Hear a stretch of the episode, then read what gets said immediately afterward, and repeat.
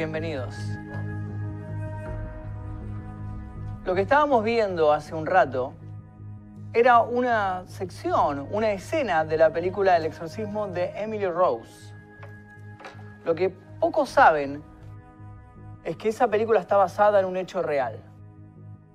Está basada en el caso de Annalise Michel, una chica que fue poseída por muchos demonios y su caso se convirtió en uno de los exorcismos más famosos de la historia. Annalise nació el 21 de septiembre de 1952. Era hija de Ana y de Otto Michel. Eran una familia normal, vivían tranquilos, nada sucedía, hasta que cuando ella cumplió los 16 años, algo le comenzó a suceder.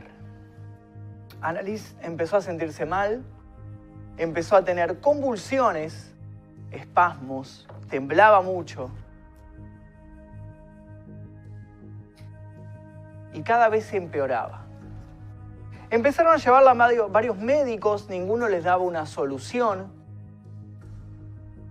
Hasta que uno le dijo que lo que sucedía es que ella tenía epilepsia. Ese fue el diagnóstico que le dieron a Annalise.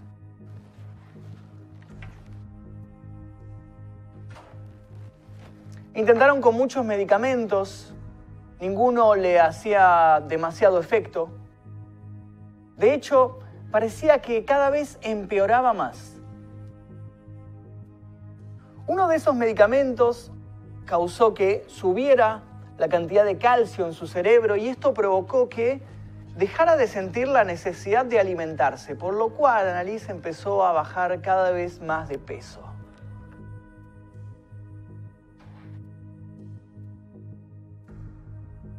Su historia seguía sin ningún cambio, hasta que ella un día dijo que lo que sucedía no era que tenía un problema que podía ser resuelto por médicos.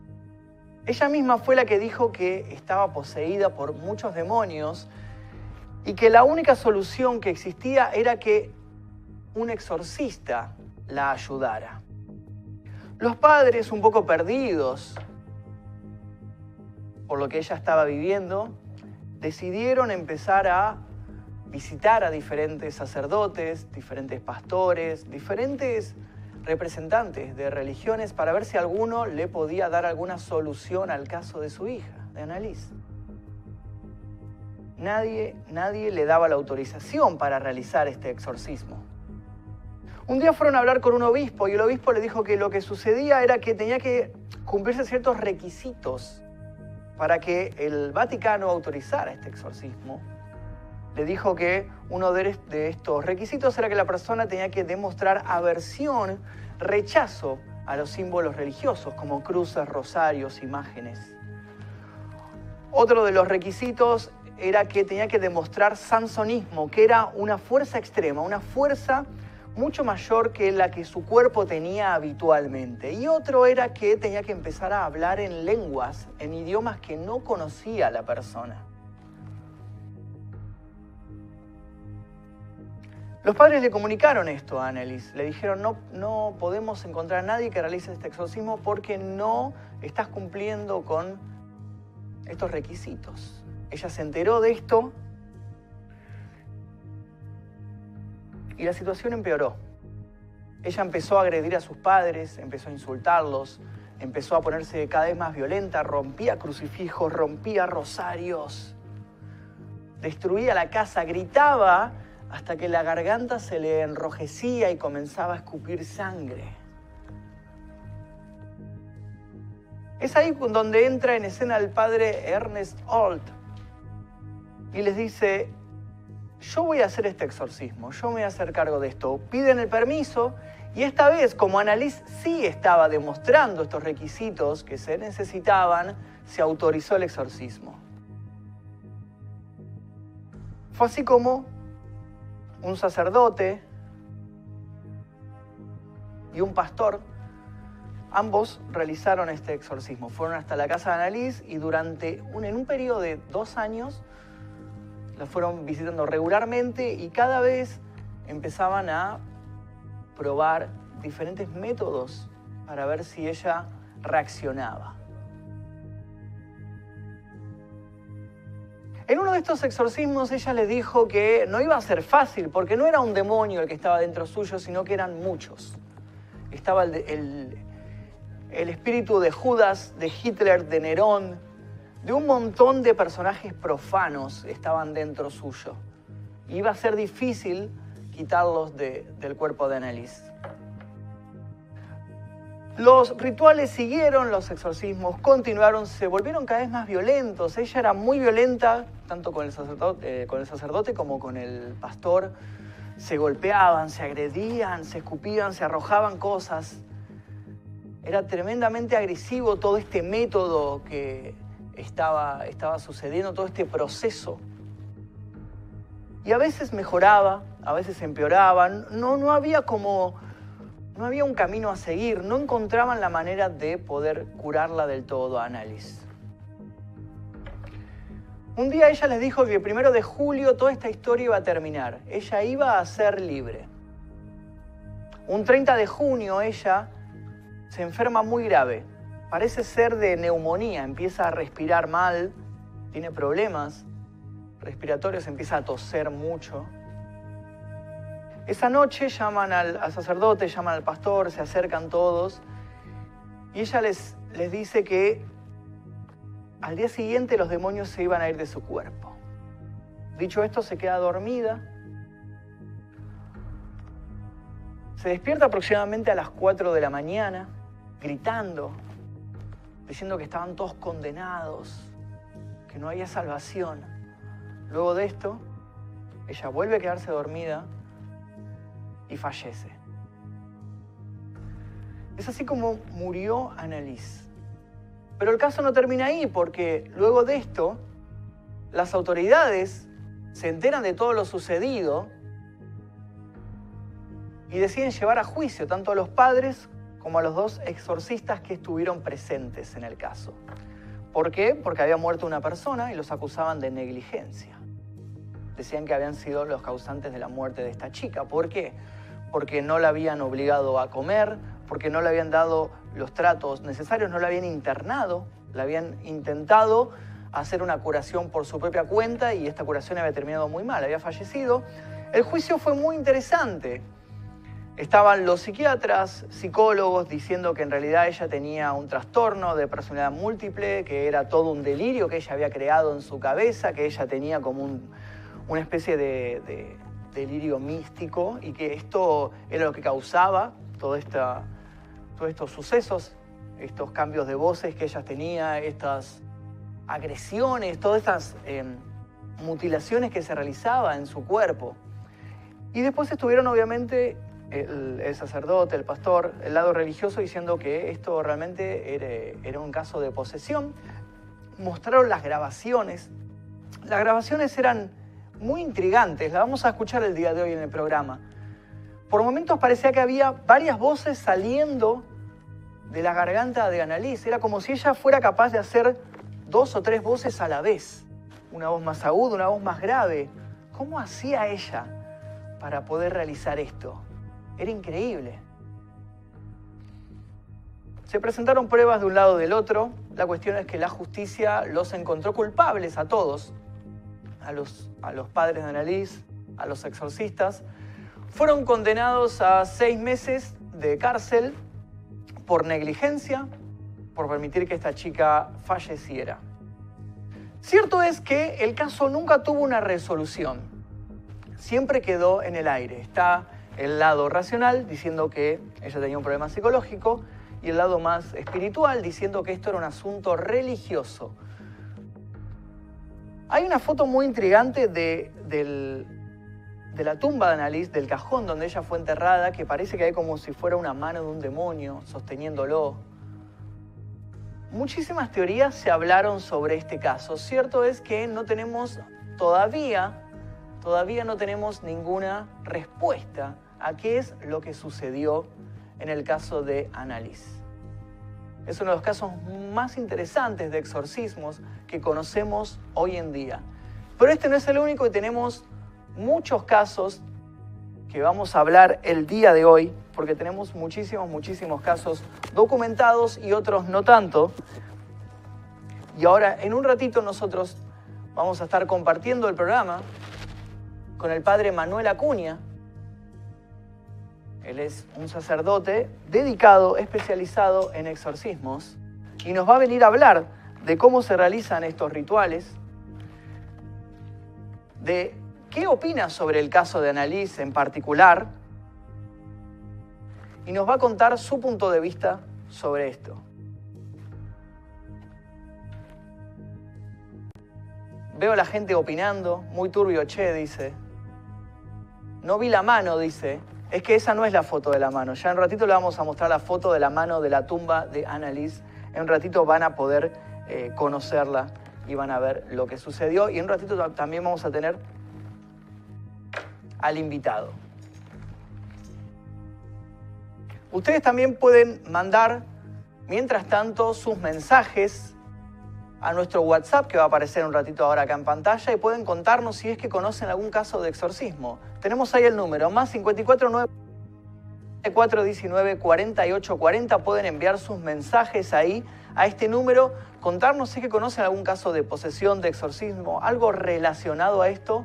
Pueden compartir su experiencia, ya sean textos, ya sean audios o ya sean fotografías. Pero ahora llegó el momento de presentar a nuestro invitado del día de hoy. Se va a venir a sentar con nosotros aquí a la mesa. Está la gente diciendo que grande Acuña, llegué tarde. No, no llegaste tarde. Te perdiste solamente el caso de Annalise, pero no llegaste tarde. Buenas transiciones, dice eh, un capo, sí, totalmente. Muy bien manejado, realmente. Los casos de historia de ultratumba son ficticios, dice. Algunos sí, algunos no. Hoy vamos a estar conociendo ese caso inspiró la película. Exactamente, el caso de Annalise es la que inspiró a la película del exorcismo de Emily Rose, que estábamos hablando hace un ratito, un caso muy, muy interesante y la película también es muy, muy, muy buena.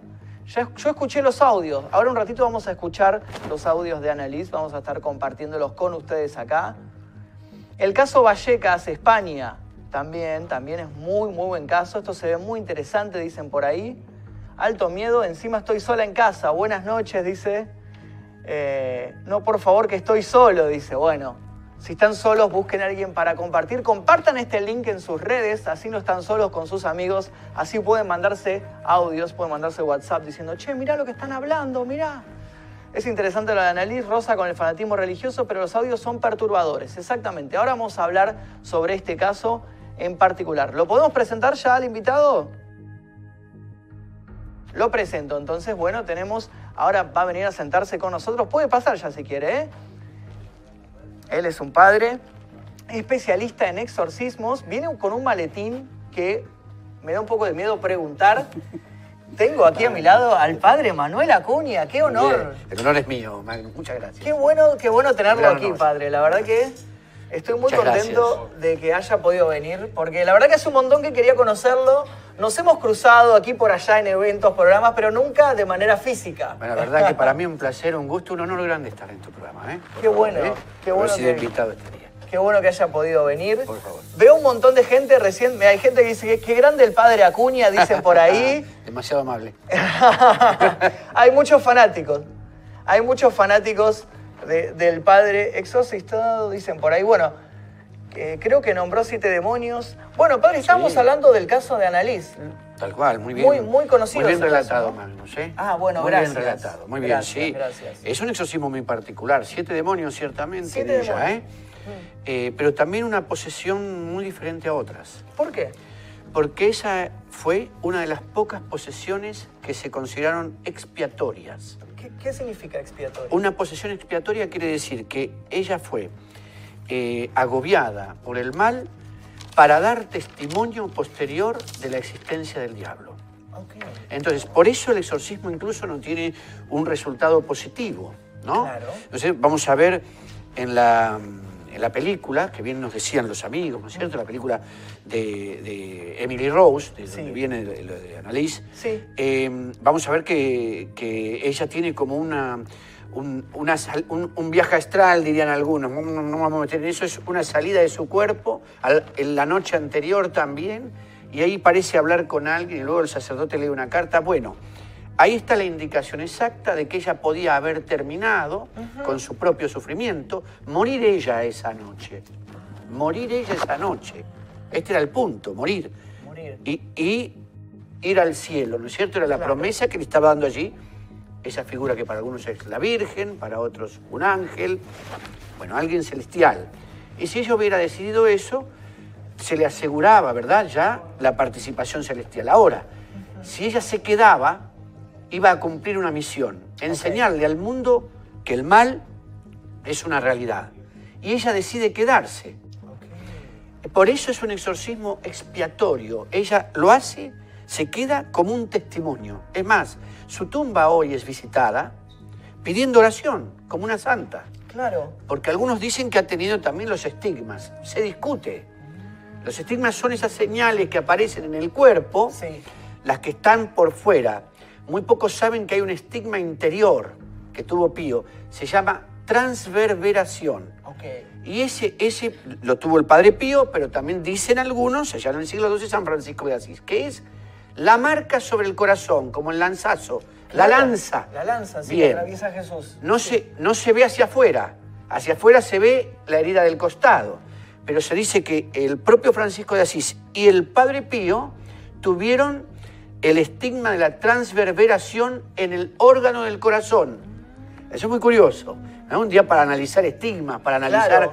cuestiones que tienen que ver con, Con estas manifestaciones espirituales. Sí, nosotros tenemos armado ahora en un ratito, eh, tenemos una parte de, de estigma, justamente vamos a ver también la película Uh, bueno, Estigma y vamos bien. a hablar sobre eso. Ahí está. Queríamos empezar hablando, bueno, hablamos ya de, analizo un poquito, más que nada el caso de posesión. ¿A qué se le considera una posesión? ¿Cuándo una persona está poseída? Muy bien. Hay, la palabra posesión no abarca solamente a las personas. ¿No solo personas, animales puede ser? también? Animales, Ah, sí. casas, Casas. objetos.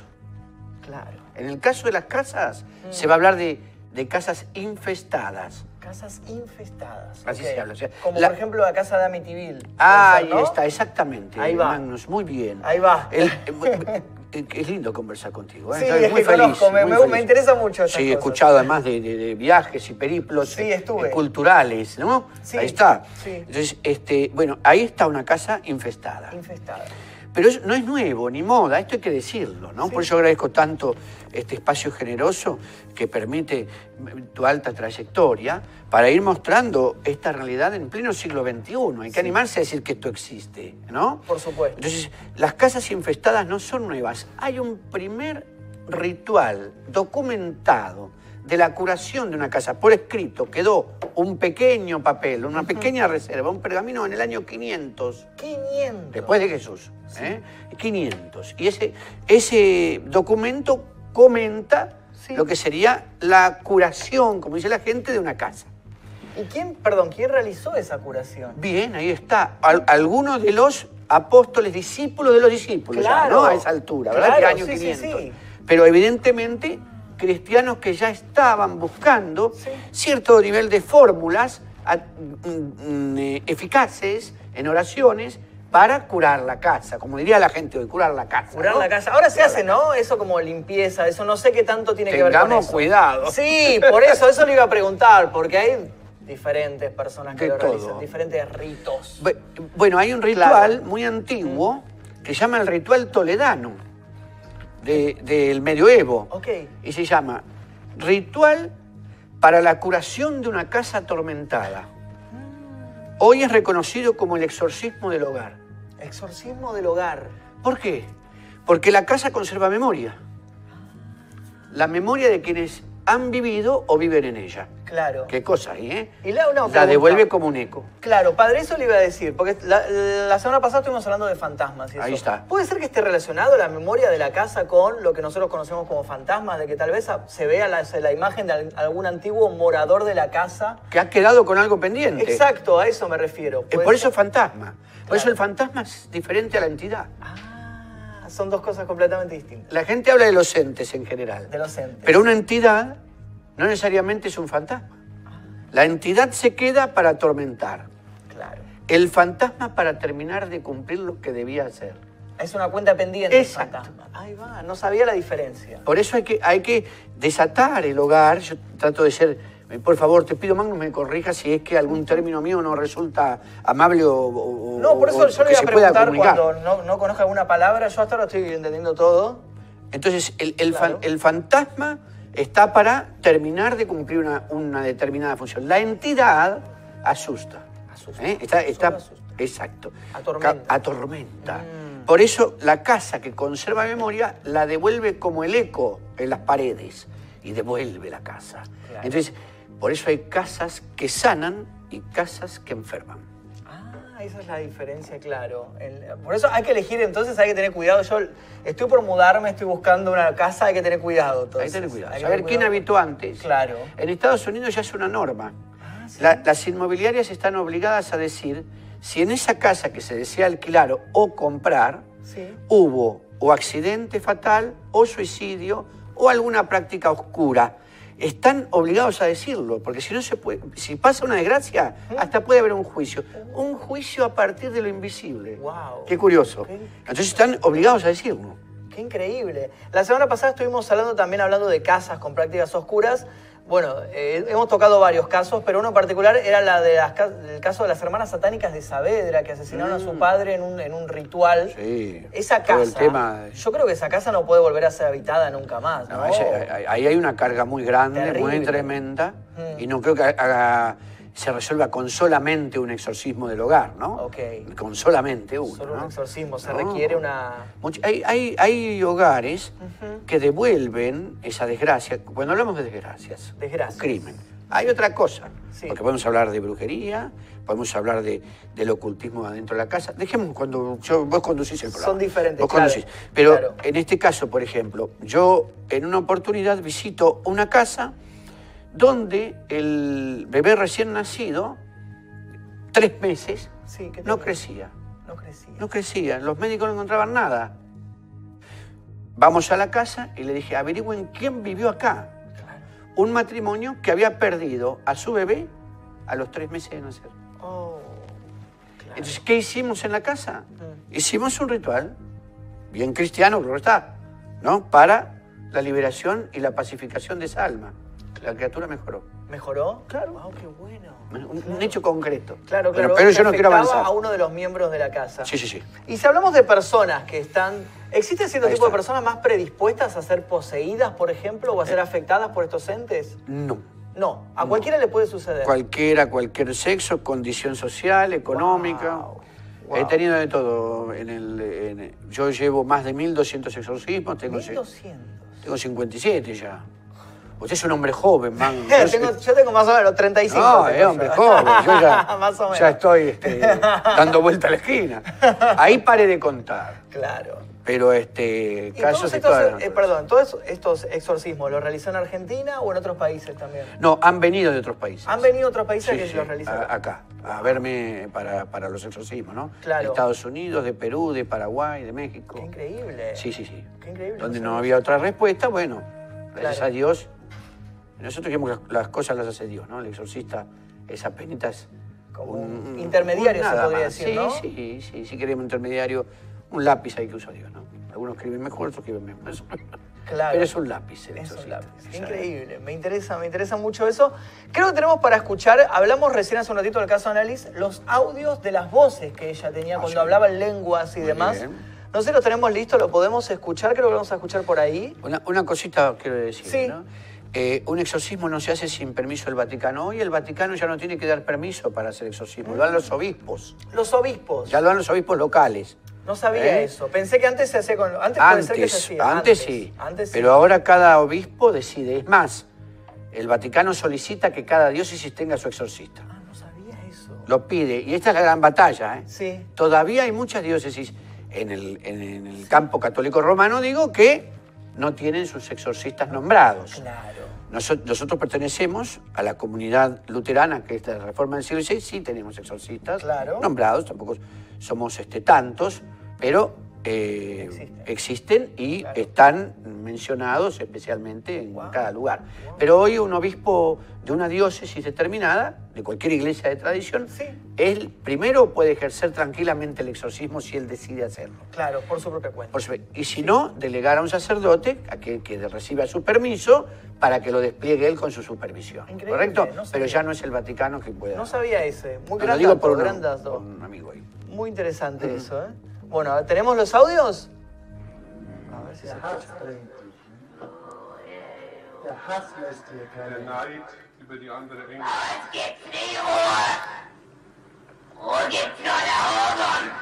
Nur, Ruhe gibt's nur dort, wo die Liebe ist. Gibt's nur, ja, no, no, no. Nur Hass. Ja, Und wo nur Hass ist, da gibt's keine Ruhe. nein. Und für uns gibt's nie Ruhe. Nie. Wow. Terrible. Y es el mensaje de Satán, ¿no? Claro. El- eh, lo, que, lo que Satán va a intentar siempre decir es el mensaje del antirreino de Dios. Lo contrario, ¿no? Lo contrario, Ni la claro. pa- porque lo primero que busca el diablo, en el caso de la persona, la posesión de persona, es que desespere, no que muera. Claro. Eso es lo que busca. No que muera, que se que desespere. Claro. para que reniegue de Dios, para que diga no hay esperanza, no hay nada, que toda esa palabra, por eso es tan importante la palabra, Magnus. Claro. Nos enamoramos de lo que repetimos. Wow. Gran frase. Gran frase. ¿Tenemos otro audio, puede ser? La gente dice, tengo mucho miedo. Judas. Hölle.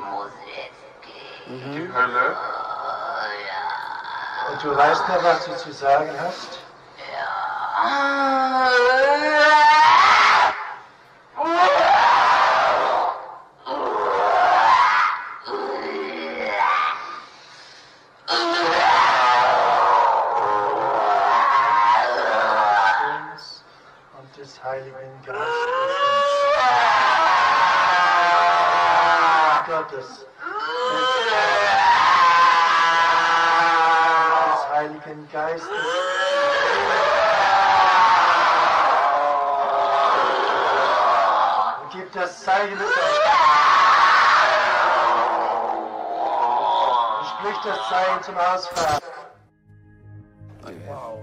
Bueno, ¿por qué un espíritu de muerto? Porque también hay que hablar de posesión no solo de demonios, sino de espíritus de muertos, también lo tenía dentro este, Annalise Michel.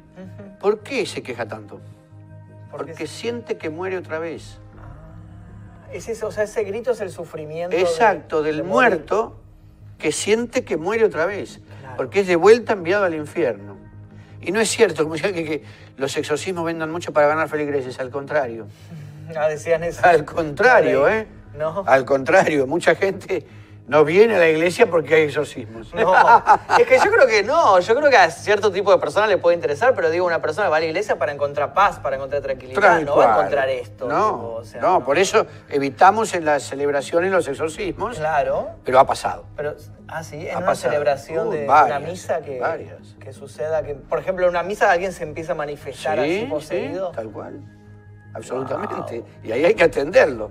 No, no, no, no pasa con frecuencia y ya mi equipo, que, estoy, que lo tengo formado, una escuela, eh, eh, trata de contenerlos para que luego se haga el trato particular del exorcismo, ¿no es cierto? El rito. Claro. Eh, pero ha pasado que hubo que aplicarlo directamente y con urgencia. Wow. en medio de una celebración. Entonces, pero el, a esto voy con el espíritu de muerto, para volver al punto. El espíritu de muerto, en la posesión, siente que muere otra vez.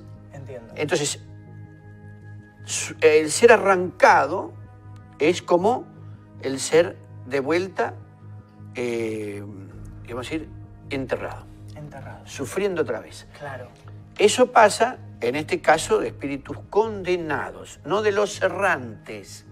El espíritu errante, llamado por brujería, Claro. cuando es enviado a una posesión, esa posesión es facilísima de quitar. Ok, entiendo. ¿Se entiende? Esa es la diferencia. Ahí está. ¿Tenemos otro audio más, puede ser?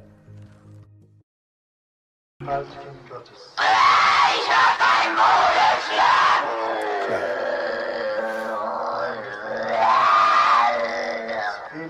auszufahren.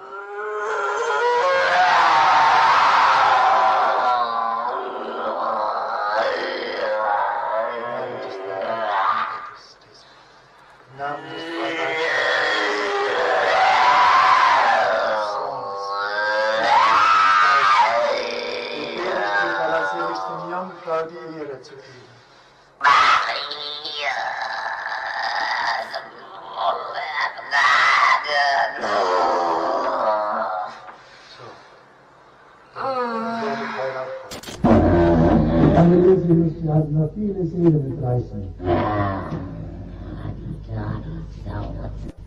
Aber die Prüfung schafft nicht auf etwas, wo die versucht.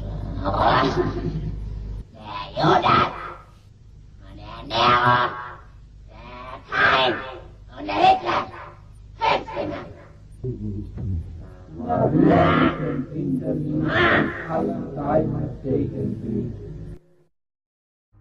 Bueno, nombraba ahí alguno de los, alguno de los siete espíritus que parece que estaba poseída. Sí, sí. Es, es interesante que sean personajes muy conocidos. Es, De la y- historia. De la historia y sabemos del mal, ¿no es cierto? Sí, Caín, yo maté a mi hermano. Yo maté a mi hermano, Maté a dice, mi hermano, claro. Caín. Referencia a Eh, Caín y al espíritu de Judas lo conozco. Ah, sí. Yo hice el exorcismo de Judas. Ah, sí. De una chica llegada de Perú. Wow. de Perú, que también venía con una posesión muy seria y varios espíritus más. Pero ahí estuvo Judas. Claro. Así que yo conocí. Es decir, el exorcismo a mí me enseñó mucho, porque Dios permite al exorcista aprender a partir del trabajo exorcístico. ¿Como qué cosa? El no tener duda de que Judas fue condenado.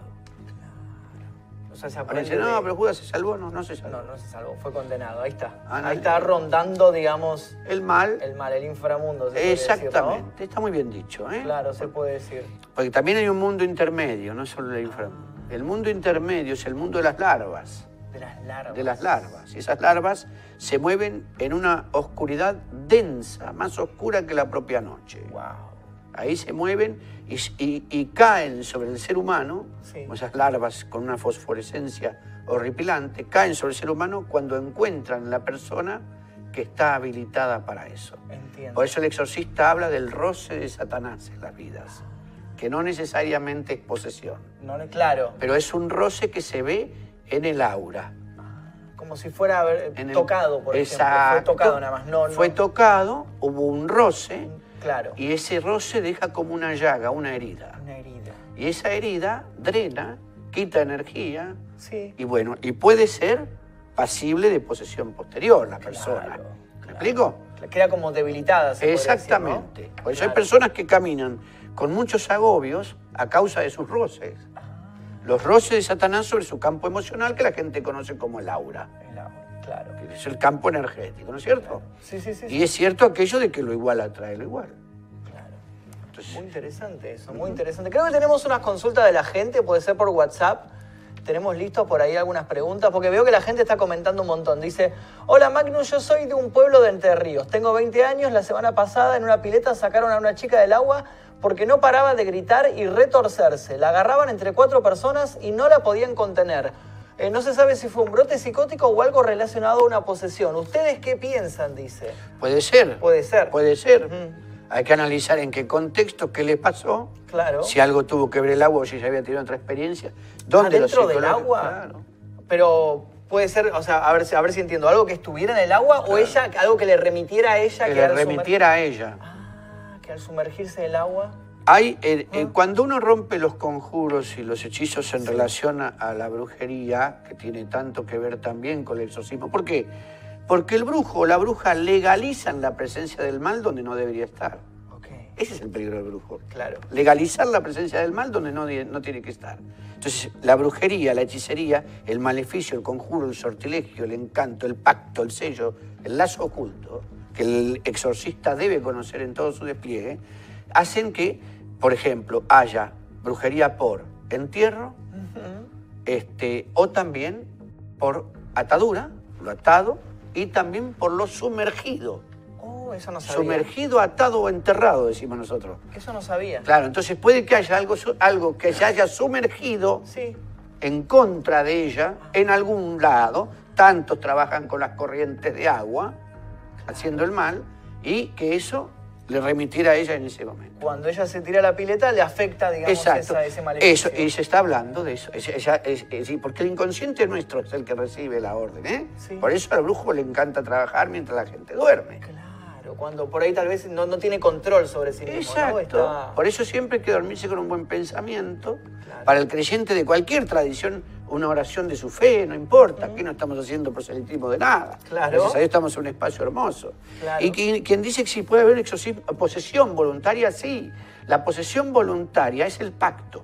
El pacto, cuando uno dice voy a hacer un pacto con el Exacto, Satán. pero el pacto abre un nivel de posesión mucho más elevado que la posesión que llega accidentalmente o por brujería. ¿Por qué? Porque crea lo que se llama subyugación mental. ¿Eso qué significa? Que el poseso por pacto comienza a tener un cambio psíquico que lo lleva a sentir lo que el diablo siente. Analicemos crímenes. Analicemos situaciones que uno dice hoy, Hay un montón. Hay, Oh. hay un caso muy famoso en Estados Unidos, creo que se llama el hijo de Sam, que decía que el perro le hablaba y que el perro le. Y se hablaba también de eso, que estuviera poseído, que el perro tuviera algo en sí. Bueno, ¿no? posesión de animales Claro. eh, es otra cosa también, ¿no? Cuando cambian de conducta y demás, así como hay animales que absorben el daño, ¿eh? También. Eso también los hay. También ¿eh? existen ese tipo de animales. Vamos a ver que todo ser sintiente, el animal es sintiente, y la planta también. Por eso las plantas se marchitan con toda frecuencia en el hogar, Sí. que es señal de una carga energética negativa. Negativa, no ¿eh? necesariamente una posesión, no sé si me explico, no todo. entiendo, ¿no? entiendo. Vamos a detenerla. Tampoco, tampoco todo es posesión. Claro, ¿no? Somos serios. Entonces, la- la- eh, puede estar siendo la casa pasible de una energía negativa y la planta que es sintiente lo expresa, Claro, se y marchita. esa- Sí, claro, ¿Está? se marchita, entiendo, Exacto. y lo manifiesta de esa Y manera. el animal va a ladrar o va a maullar desde, mm, a ver, eh, una conducta que no reflejaba antes, Claro. hacia un rincón, un lugar, ¿no es cierto? Esto hablamos recién de los- del campo emocional de la gente. Eh, ¿Puedo extenderme un segundito con Sí, esto? sí, sí, no problema. Los, eh, vamos a decirlo así de esta manera, el color es un punto del sonido y como tal es una vibración. Yo miraba acá, bueno, bien, encendida vela roja, vela blanca, está bien. Está hecho al azar, debo decirle igual, ¿eh? No encienda nunca una vela negra. Ok, Acá. vela negra, ne- no, entonces producción. ¿eh? Acá no, ¿eh? No te- Vela- nosotros no tenemos mucho conocimiento, se fue al Vela azar, roja, vamos vela- a ser honestos. está bien, pero vela blanca, vela roja está bien. Porque Negra hablar del no. Espíritu Santo, negra nunca, encienda ni jugando. ¿eh? Entonces, que yo sé que no es un juego, hablo de Sí, no, entiendo no queriendo hacerlo porque sí nomás. Perfectamente. Entonces, pero por otro lado, si el color es un punto del sonido, como tal es una vibración. Y esa vibración tiene una lectura en el ambiente, ¿correcto? Por eso velas de colores en muchos rituales. ¿Me explico? Sí, sí, sí. Para atraer lo que ese color también significa, y de bueno también Cada color tiene... un eh, sentido. Claro. Pero esto iba también al tema de los animales, lo sintiente, porque el gato va a subirse a un lugar alto después de que se haga una visita y esa es una señal de que esa persona no es confiable. El gato se da cuenta. Tranquilamente porque él ve ese campo emocional. Claro. ¿Vieron las películas donde habla de, de- bueno, ¿qué- qué- ¿con qué estoy hablando? Un especialista acá. Yo sentado con un No. pequeño al lado de un grande. No. A ver, el, eh, el- el familiar. El familiar. El un famoso mito familiar. del norte argentino. Sí, Sí, sí, el mu- sí. Y, y- esa tradición que habla del animal ligado a la bruja o al brujo, ¿cierto? Sí. Bueno, una gran verdad. Una En el medioevo, por eso se temía a los gatos negros, que después vino Uy, toda la sí, idea de peste cruzar gatos negra, hubo todo un problema con, con eso. eso, ¿no es cierto? Sí. Pero bueno, es, es puntual que el animal resulta, como sintiente, también para absorber la, la energía negativa, Sí. ¿verdad? Y ese, ese familiar va a ligarse al brujo o a la bruja como si fuera un auxiliar del brujo para ¿Sabes su que eso- hechizo. Un pararrayos del mal. Claro. ¿Sabe que eso estamos.? A eso me, me remite mucho a una serie que está dando ahora en Netflix, la de Sabrina, que toca el tema de la Mm. brujería. Hay un gato negro que es el familiar de la, de la bruja, pero no, no solo es gato. Cada brujo en la serie tiene como. Algunos tienen una lagartija, otros tienen como diferentes. Le tengo mucho respeto a esa serie, ¿Ah, sí? Ma- Magnus. Sí. ¿Sabe ¿en por qué? sentido? Porque el que escribió, los que escribieron saben mucho de brujería. Sabía, ¿no? Sabía Saben. lo que hacía. Habla de la, de, de, este, la mano de poder, ¿no? Sí. ¿Y qué otra serie habló de eso? No, no, se Lo hizo al pasar y sin Claro. embargo la mano del poder sabemos nosotros que se- era la mano cortada de un asesino Ajá. en el medioevo, Claro. ¿no? Esa mano de poder se secaba, Sí. el brujo hacía ciertas, ciertas invocaciones sobre la mano y luego sobre cada dedo, de los cinco dedos, cada dedo encendía una vela por una intención contra alguien con vida. Ah. Utilizaba entonces- y esa es la mano de poder. Era tremendo tener una mano de poder. Era un Porque era tremendo. absoluto, digamos, absoluto, absoluto, de un claro. poder grandísimo Claro. en el medioevo.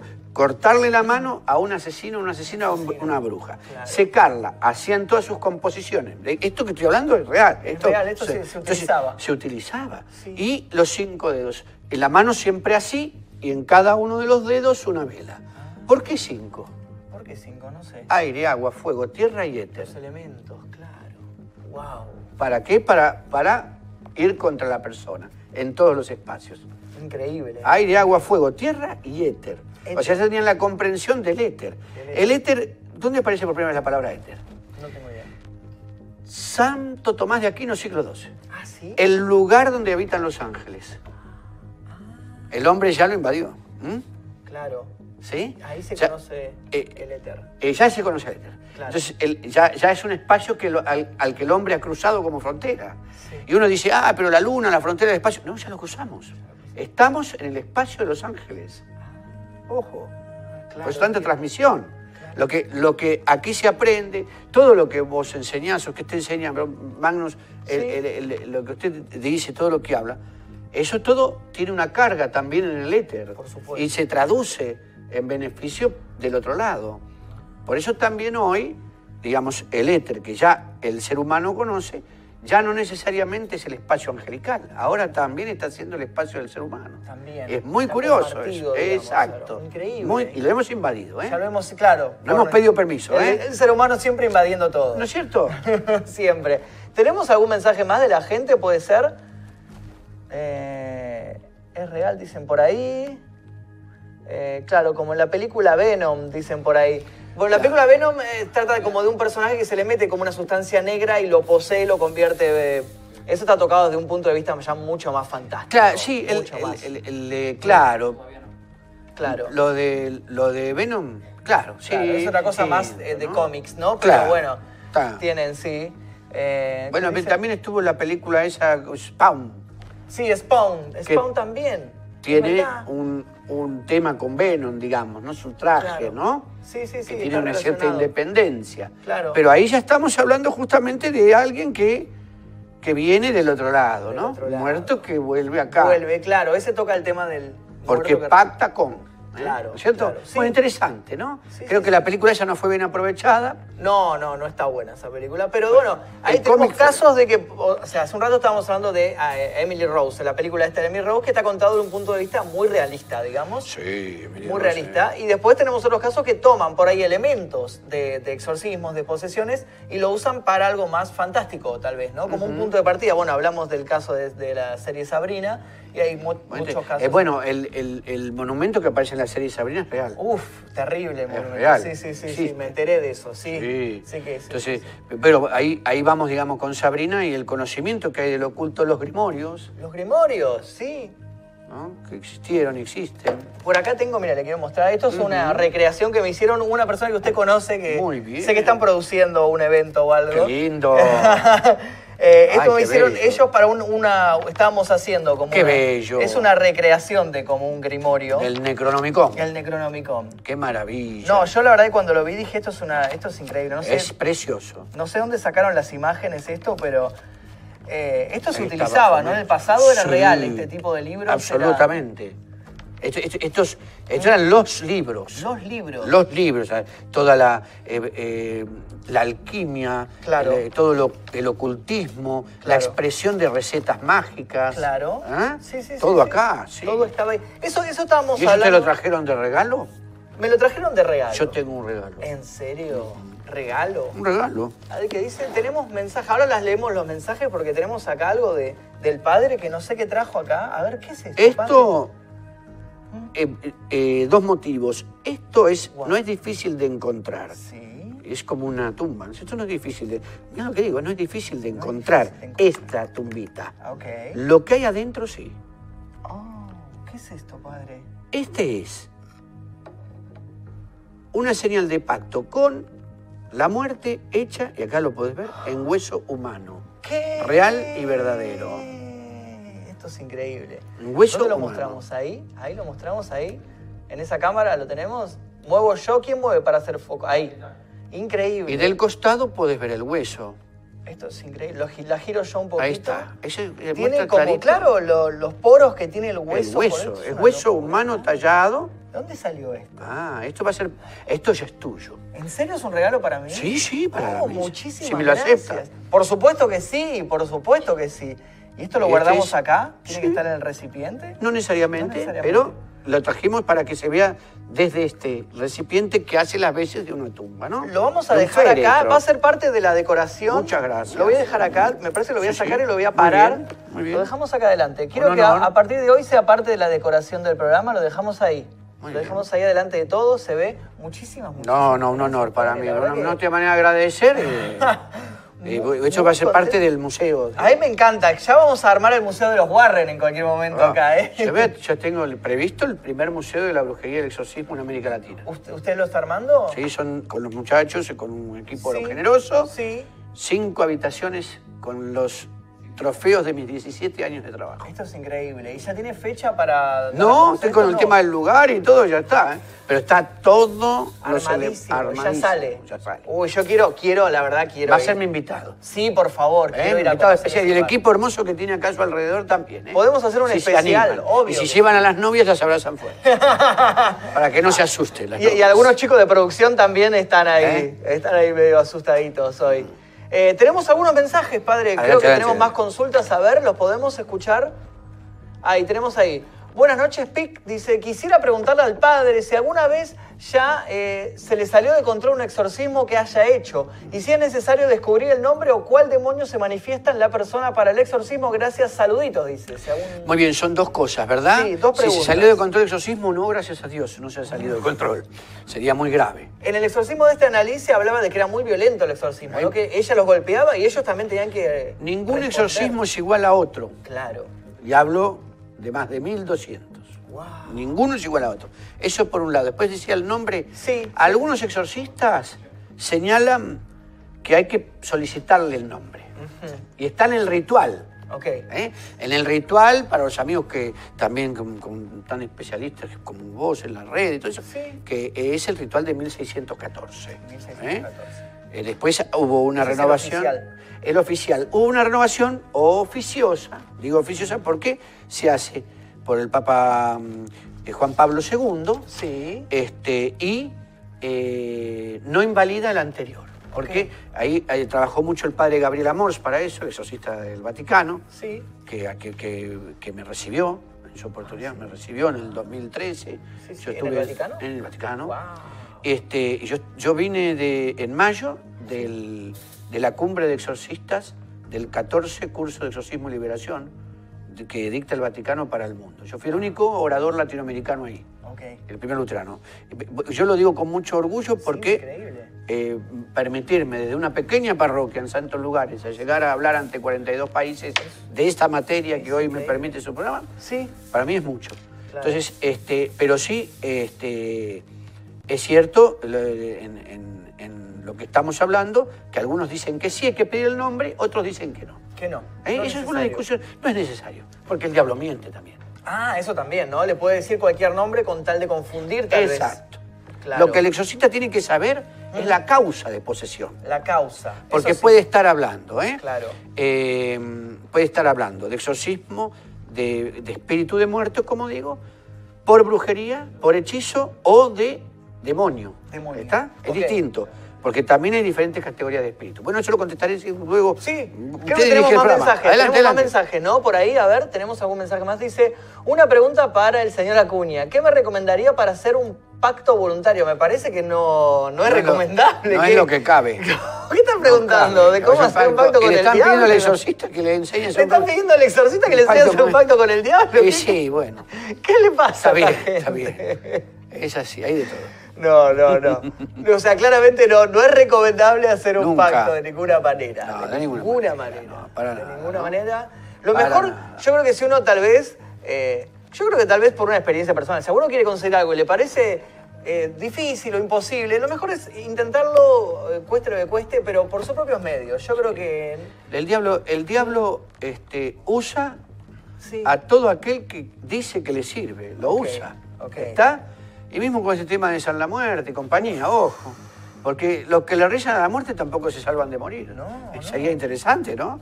Estamos hablando de un demonio. Sí. ¿Está? La muerte es un demonio. ¿Sabes que estuve el año pasado, o el anterior, perdón, estuve en México y me regalaron una estampita de. Ahora no, no es San la Muerte, pero es Santa la muerte. La Santa Muerte, La claro, Santa. la Santa Muerte. Y me regalaron la, como una, una figura muy similar a esa. No me la traje porque tenía un amigo que era muy también, muy supersticioso, que vivía allá y me dijo, no te, no te lleves esto, me dijo en el avión, porque sí, yo le tengo mucho miedo a los aviones. Claro. Y me dijo, no te lleves al avión porque... Claro, Mejor cuidado. no. Dejémoslo claro. acá y lo dejamos ahí. Lo dejamos. Yo estaba en un hotel y quedó en el cuarto del hotel. Pero bueno, no, no me la traje conmigo porque la verdad no me daba muy buena vibra, debo Ah, decir. ¿eh? Y eso eh, hay, que, hay que confiar en la intuición. Sí. A todos les pido eso. No me también, gustaba ¿no? mucho. Eh, todos los objetos tienen que ser desconjurados. El padre Amors hace una oración muy particular que desconjura objetos. Y lo convierte en un objeto simplemente. como Cualquiera. Una estatua, digamos. Totalmente, como- así como está eso acá. Claro, ¿eh? algo, claro. Simplemente algo que muestra una verdad que de algo que existe, siglo XXI, pero ya no tiene ninguna No autoridad, tiene ningún poder, poder. no tiene nada. Y, y imagínense Magnus que tengo en, eh, en mi casa en la- y en, Sí. en un salón particular, hoy guardado lo que va a ser cinco habitaciones de muestras de, de- de objetos, Objetos eh, eh, maleficados Wow. que han sido este, absolutamente desactivados, si no, ¿qué pasaría conmigo también? ¿no? Claro, ¿no? En hay esa que probar. casa, claro, no podía dormir en No esa casa. dormir. tenemos otro mensaje, me parece, por ahí. A ver si tenemos. Dice, ¿cómo los perros sienten la mala energía? Mi perro cuando viene gente con mala onda se agacha y empieza a gruñir de un modo muy tímido, como si tuviera miedo. Claro, muy bien. Eso estuvimos hablando hace un sí, ratito sí, de Es los muy, perros. muy lindo aporte, ¿no es cierto? Mm. El, el- el sintiente, el animal es un sintiente, como la planta. El animal va a advertir, va a advertir esa mala energía, ¿no? Claro. La advierte en la vibración. Como decimos, el gato en los colores. El gato se recupera enseguida, mucho más rápido que el perro. Y el gato limpia a la persona, incluso yo hablo con términos para que todos comprendan, limpia a la persona el gato cuando se refriega sobre los pies Ah, sí. le absorbe esa mala energía, le presta un gran servicio al gato. Y el, y el, el perrito, sí, se va a mostrar y decirle al amo, cuidado con esta persona, no me gusta, Claro. no es una visita que te sienta bien, Claro. ¿no es cierto? Que te haga bien. Se habla de que los animales tienen como un espectro de la visión más grande que los seres humanos, que pueden ver cosas tal vez, bueno, por ejemplo, los gatos en la oscuridad ven muchísimo mejor que nosotros. Incluso se ha hablado, yo lo he leído un par de veces, no sé qué tanto es verdad o no, pero que ellos pueden llegar a ver algo, ya sea en el mundo de los espíritus Sí. o demás. Cosas que nosotros no tenemos la capacidad de verlo con nuestros ojos porque son limitados. Sin duda, sin duda. Se, Por se eso- habla de eso. Por, eh, por eso, por eso también, este, del otro lado, el de la Sí. oscuridad, también el sacrificio animal.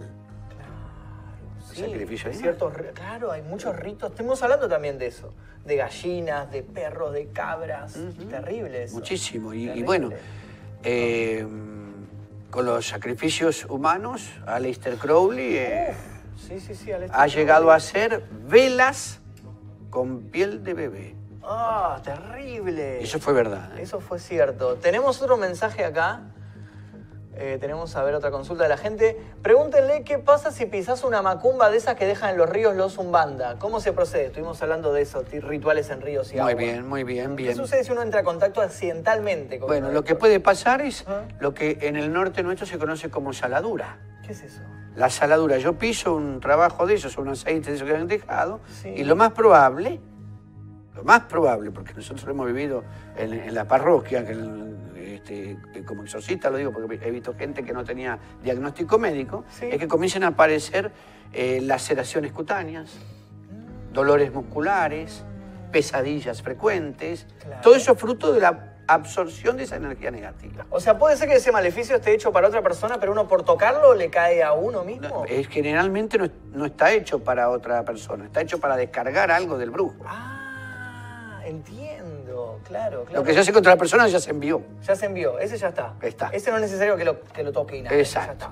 Claro. Entonces, no es, para, desca- para descarga del brujo. Sí. Eso, y la saladura, entonces, ¿qué va a hacer? La absorción energética del daño El daño. que el brujo de- se limpia y esa suciedad pasa a cualquier persona que resulta su víctima. Wow. ¿tá? Entonces, laceraciones cutáneas, dolores musculares, este, cuando digo laceración hablo de llagas, hablo de, de heridas que después no cierran, eh, o hasta pesadillas en el campo de lo psicológico, ¿no? A tormentos, ¿no? Tormentos, claro, Por eso me gusta hablar de, exacto, del agobio en Claro, general, ¿no? claro. Digo yo, los agobiados ahí. Bueno, eso son señales de saladura. ¿Cómo se hace? Pregunta el amigo. Bueno, hay varias maneras. Sí. Eh, tal vez alguno conozca quién lo tiró. Entonces hay un- hay un proceso para eso, ¿verdad? Hay que encender una vela blanca, pedirle a la Santa Trinidad que se lleve, que limpie ese mal, Sí. ¿verdad? Que perdone a esa persona, que limpie ese mal, ¿no es cierto? Y que desate de él eso que pasó. Entiendo. No sé, de- no sé quién es, un limón. Un limón. Un limón, así como está, prendo la hornalla, Sí. lo coloco en la hornalla. En el fuego, En el fuego, sin nada, sin otra cosa. Lo coloco en el fuego y dejo que se consuma. Se van a sorprender lo que tarda el limón en consumirse ahí y cuanto más tarda, más grande fue el daño. Cuando queda en ceniza el limón, que puede estallar también por todo lo que ha significado esa labor, cuando queda la ceniza se guarda en, una bolsita de residuos Sí. y se saca inmediatamente a la calle. Y se desecha. Ya está. Y ahí ya queda limpia Sí, la sí, persona. sí, Increíble, no sabía ese Lo otro, la iglesia y las oraciones del... También, eso está. está más efectivo, claro. Claro que sí. tenemos más mensajes, puede ser, a ver, tenemos por ahí.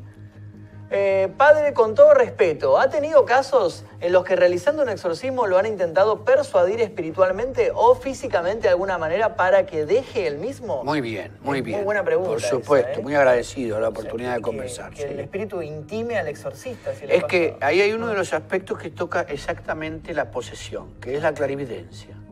Ajá. ¿Mm? El, el poseso no solamente tiene una fuerza extraordinaria, como es el sansonismo, sansonismo, sí. o a- habla en Lengua. lenguas extrañas, como es la xenoglosia, Xenoglosia. eh, ¿no es cierto? Sino que además un tercer punto, la hierrofobia, la- el, que es la aversión a lo sagrado, tercer sagrado, punto, sí. este, sino también la clarividencia.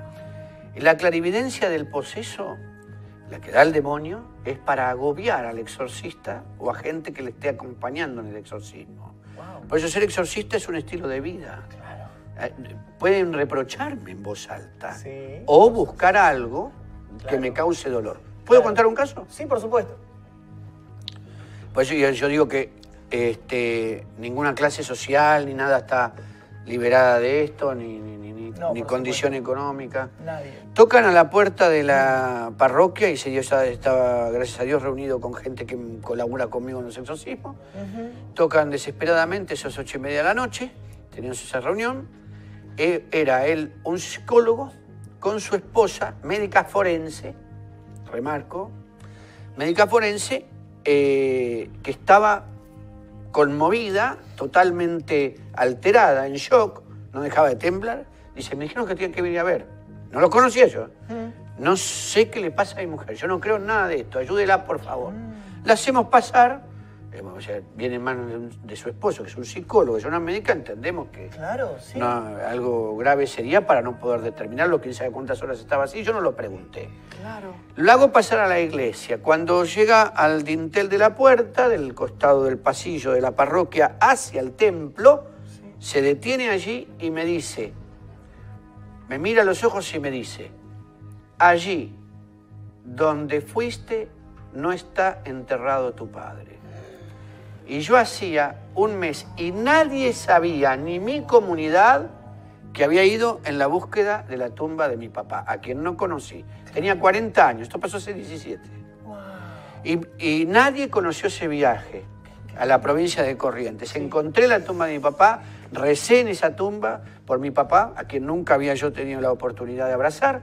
Y este, cuando vuelvo, esta persona inmediatamente intenta persuadirme de no hacer el exorcismo. Sí. ¿Con qué cosa? Con que yo entrara en un debate. Sí, no, si yo fui, cayera en eso. Claro. ¿Cómo iba una persona a saber Ese detalle. ese, detalle? Algo tan personal, algo que nadie lo sabía. Nadie, ni mi comunidad lo sabía. Ahí, a donde fuiste, no está enterrado tu padre. Y caso puntual de clarividencia y posesión. Qué increíble eso. Y ahí hicimos el exorcismo. Padre. Eso me hace acordar mucho, bueno, en la película El Exorcista muestran esto, que a uno de los, de los- sacerdotes lo atormenta con la madre, se la Claro, aparece. bueno, También, bien, o sea, eso sí. está ejemplificado El ahí también. en exorcista la del serie. 70, ¿no es El- cierto? la del 70, sí, Mm. también William, eso. William Peter Black. Esa, y, este, muestra eso, que se le sí, aparece como la madre sí. y lo Es- atormenta es- eso. es- eso pudo haber sido muy posible. Qué increíble lo que real. está contando. Lo que le digo es lo Sí. que me pasó. Claro, ¿no? es increíble lo Hay que, me está contando. Hay que mandar callar inmediatamente al demonio, Claro. ordenarle, nunca en el propio nombre. No hay que seguirle, digamos, la pregunta, no hay que decirle No hay que conversar. está. No, no, No hay que conversar con el diablo. claro.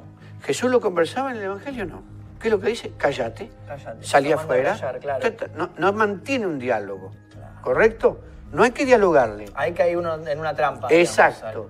Frente a un hecho tan puntual, le agradezco al amigo o a la amiga que nos Increíble ha pregunta, muy buena pregunta, nunca se me había ocurrido. Creo que Yo más vine a hablar toda la verdad y en Sí, serio con mi Me corazón. encanta, me encanta la, la- la pregunta y la respuesta. ¿Tenemos otra por acá? ¿Tenemos otra pregunta de la gente? Eh, dice por ahí, hola, buenas noches. ¿Cómo se preparó usted para realizar exorcismos? Excelente, muy Buena bien. pregunta también. Excelente. Bueno, recuerdo aquel caso de una jovencita Mm. de 15 años en aquel momento que llega a la iglesia y comienza a, a manifestarse mientras estaba yo en la sacristía cambiándome para celebrar la misa. Sí. Era el día de mi cumpleaños. Me acuerdo muy bien. Mm, De esto hace muchos años. sí. Entonces, gran griterío, alboroto, ¿no? La criatura en el piso, 15 años, 42 kilos, ocho personas no podían sostenerla. Ocho personas. Ahí está lo de la fuerza, ¿no? Uno de El los- sansonismo. El sansonismo, claro. Espíritus de muerto, bueno. ¿Qué pasó? Por ese caso está, ¿puedo nombrar un canal de internacional? Sí, sí, sí, problema. Ese caso está documentado por Discovery Channel. ¿Eh? Se puede ver, este, porque después de unos años estuvo Discovery con la familia.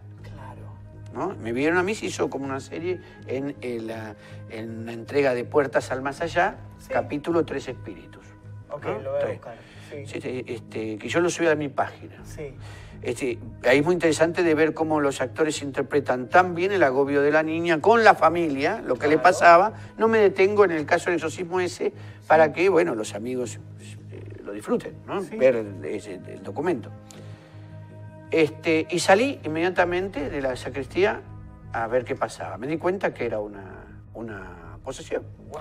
Apliqué lo que conocía. Mm. No era demasiado. Usted ya sabía algo, digamos. Nos así. enseñan algo. Algo, lo mínimo, básico, Lo básico. Claro. Lo apliqué. Mm. Tranquilizamos. Hubo dos exorcismos más con ella, con esta joven. ella, ¿sí? sí. Bien. Este, a partir de allí, la organización nuestra, que tiene una asociación en el mundo, yo comento lo que sucede, a partir de allí me delegan con la autoridad para el exorcismo. Y ahora la formación. Bueno, la formación del exorcista depende de maestros espirituales exorcistas y va a ser cada vez más efectivo cuanto más aprenda de ellos. En mi caso, el padre Amors, Sí. a quien vi personalmente, el padre José Antonio Fortea, el demonólogo más grande de España, Increíble. a quien conocí Sí. personalmente y nos hablamos con mucha frecuencia. Es el que hizo el exorcismo de Marta. Fue el primer exorcismo que se televisó en España. El demonólogo más famoso, escritor. Yo recomiendo sus textos todos y yo debo decir que él me ha engalanado con la amistad.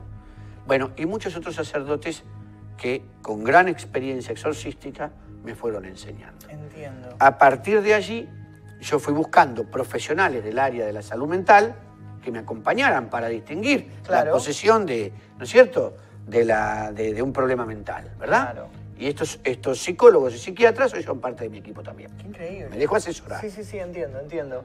Por ahí veía una pregunta que pregunta Ah, sí. algo de, volviendo a series, ¿qué pregunta, qué, ahí está. Eh, ¿Qué opina de la serie Lucifer que pone al diablo en un plano más de víctima y que Dios lo obligó a hacerse cargo de todos los demonios y de torturar eternamente a los pecadores? Bueno, ahí es interesante, ¿no? El punto de vista Qué de... lindo, Hay sí. una pregunta muy, muy eh, interesante que siempre se ha, se ha dicho es... ¿Por qué si el diablo es el enemigo de Dios, en el, en el infierno castiga a los pecadores Claro. en vez de premiarlos? ¿no? es interesante esa pregunta. Muy interesante y nos da oportunidad para comentar, este, Magnus, ¿Mm? Que hay tres clases de satanismo. Claro. Está el satanismo ateo, Sí. está el satanismo deísta y Sí. está el luciferismo. Ok. ¿Cierto? Sí. Bueno. Esto ha dependido del luciferismo, esta, mirada de un ángel eh, obligado a, es- a estar en el, en el plano, digamos, del, de- del infierno. ¿no? Y en el fondo a generar una simpatía con Lucifer, ¿verdad? Lucifer es la soberbia, pero Lucifer no es el mismo que Satanás. Ok. No es, Sa- no es el mismo demonio. persona. Satanás es la ira, Sí. Lucifer es la soberbia. Y el tercero, porque hay una trinidad oscura, Sí. Baal, Vale. conocido como. Belcebú. El señor de las moscas, ¿por qué? Porque él va sobre la herida emocional de las personas para infectar esa herida emocional y empezar a generar allí, ¿verdad? La podredumbre por donde entre, todo el daño, el mal, el resentimiento, el rencor, el odio, ¿no es cierto? Sí. Eh, Primero hacia una persona determinada que haya lastimado y segundo hacia el resto Sí. de su, de, de- de- de su compañía, digamos, su mundo afectivo, Entiendo. ¿correcto? Entonces, existe, aquí, aquí tenemos una trinidad oscura, Claro. que no reina por amor, reina por temor. ¿Por temor a Dios? No, por temor entre sí, ¿Se temen entre sí? claro. O sea, no están unidos. ¿No? O sea, Lucifer no pudo cumplir con lo que quiso, Claro. ser el rey del Entiendo, infierno. Entiendo. Entonces, el, el satanismo, a- ahí, vamos, ahí hablamos de una trinidad oscura que tiene mucho que ver ya Mm, en los grimorios. de los grimorios. Bafomed es una representación muy interesante de analizar. Sí, creo que tenemos. Sí, por acá. hay el dibujo Ah, por acá está el dibujito. Sí, sí, sí. Es, es- es muy interesante, Sí. ¿no? Sí. Fruto de Elifas Levi, un sacerdote que renegó, ¿verdad? Ok. Mm, Su madre se suicidó Sí. cuando supo esto, Sí. que estaba siendo el hijo. Entonces, el luciferismo es la devoción hacia ese ángel caído que es un poco víctima de la, mm, vamos a decir ahora así, de la dictadura de Dios. Entiendo, entiendo.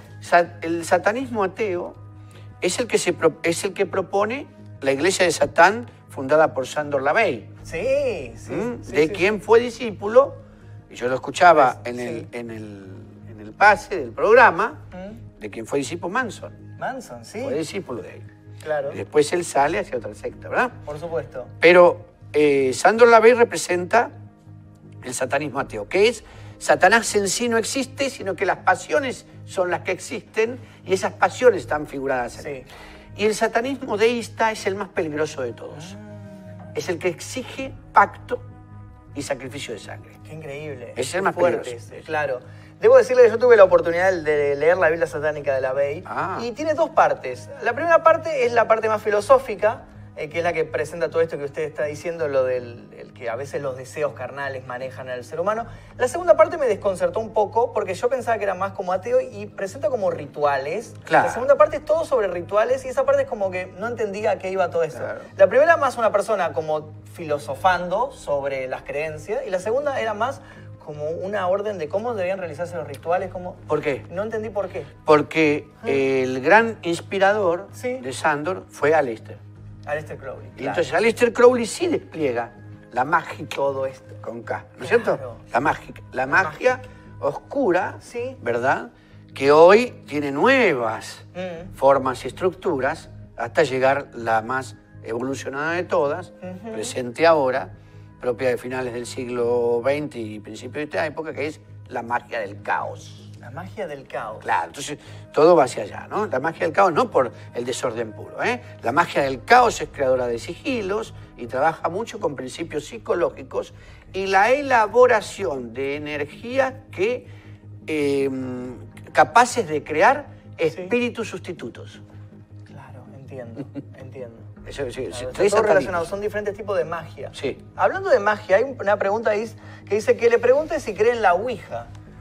Es, si le que le preguntemos a usted si cree la tabla Ouija, la invocación de espíritus. No es ningún juego, No es un juego. es una técnica, una técnica de apertura de portales espirituales para atraer este, espíritus del otro lado, que nunca son los que vienen a conversar. Está claro. Ah, ok. Ahora, fijémonos nosotros, ¿no? No solo no es un juego, Sí. sino que además se hacía con una, con una estructura de, vamos a decir, ya criminal, hay, hay crimen espiritual, vamos a esto. Esa estructura criminal en qué consistía? En el siglo XIX las señoras se reunían, las señoras de alta sociedad, ellas muy aburridas, ser, este, este, no, no, en ese momento no había helicóptero para tirar chancho, se tenían que entretener de otra manera, qué cosa fatal, ¿no? Chancho cordero, no sé. No había eso, sino que jugaban a la Ouija. ¿Y qué ponían al lado, cerquita de donde ellas estaban, parado? A un niño, preferentemente de no más de 10 años, hijo de la servidumbre. ¿Para qué? Si se presentara algún espíritu maligno, supiera a quién tomar como víctima, el más puro de todo. No, era como un sacrificio Sí. ese, ese chico. O sea, esa gente de antes sabía más. Sabía más Claro. que nosotros de eso. Hoy van a buscar la Ouija hasta en, en- en- en la casa de juguetería. la en cualquier lado, ¿cómo? ¿perdón? Claro, usted- No, no, se recomienda hacer No, eso, no, ¿no? de ninguna es manera. apertura de portales. Apertura de portales. Ni jugando. Ni siquiera como juego ni nada. no, nada. porque eh, fíjese, vio eh, hoy eh, usted hablaba del caso de España, Valleja. Valleja, sí, Bueno, gran yo, caso, yo sí. trabajé y logré tener el facsímil de los documentos de la policía, porque es el primer caso Sí. donde la policía habla claramente de la eh, eh, manifestación espiritual adentro de la casa. Adentro de la casa. Un comisario y dos policías, ¿sí? Wow. Está trascendido y, y es- y eso Está hay un escrito. facsímil, está escrito. Este, perdón, ¿esta es la, la- lo que en Netflix se puede ver con la película Verónica? Claro. Es ese caso. Pero ahí está el error de la película, ¿cuál es? ¿Cuál Se llama es? Verónica la chica. Claro. Verónica era el espíritu que se presentaba. Ah. Y nunca fue Verónica. Miremos lo que pasó. Ahí está. Claro. Esa es la verdad. La chica no tiene por nombre Verónica. No se llama Verónica. No, Verónica era, vamos a preguntarle a Verónica. Claro. En el caso real. Entonces, siempre un espíritu mentiroso viene del mundo intermedio, es un errante. Sí. Y yo, y yo he tenido el 40% de mis casos de exorcismo documentados Sí. fruto de haber jugado en algún momento con la Ouija. 40%, 40%. es fruto de eso. Y se ha publicado. ¡Wow! ¿Por qué? Porque atraen eso, se queda como pegado en principio, pueden pasar los años. Es cierto que yo he tenido gente de 35, 40 años este, asustadísima porque uno de los amigos se suicida por, eh, antes de, de que la muerte llegara, que la Ouija les había dicho llegaba a esa edad. Mm. O sea, les había dicho que a esa edad iba a morir y se suicida a esa edad. Esa persona se suicida viene él, varón, Sí, desesperado, de que le tocaba a él. Claro, claro. ese y no es película, esto es verdad. ¡Wow! ¡Qué increíble! Creo que tenemos más mensajes de la gente, ¿puede ser? Eh, a ver qué dicen por ahí. Padre, ¿quiénes tienen más posibilidades de ser poseídos? ¿Hombres o mujeres? Creo que lo mismo, ¿no? Lo mismo. Lo mismo. Usted ya explicó que No. pobre, rico, hombre, mujer, niño, no importa no, eso. no- no importa. No hay una preferencia en ese respecto. Claro, ¿eh? no, hay todos. nada, claro. Creo que tenemos material suyo, de, de exorcismo suyo, puede ser videos o algo así. Con tanta gentileza me ha recibido usted. que le haya dado a Satanás y a su ejército de espíritus malignos. Rehuso a ser influenciado o intimidado por ellos. Rehuso a ser usado por ellos de ninguna forma.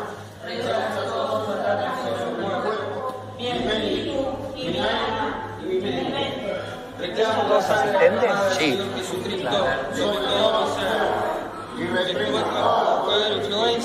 Saquen eso, dice. La gente está muy asustada, ¿eh? Qué cara, Tengo que dormir, dice. Sí, claro. Están locos. Dice. ¿Qué es eso? Está asustadísima la gente. ¿no? ¿Qué está pasando? Tiene la vista perdida la chica. Exacto. Ahora voy a enseñar cuándo cuando se- Ah, ¿sí? ¿Hay diferencias?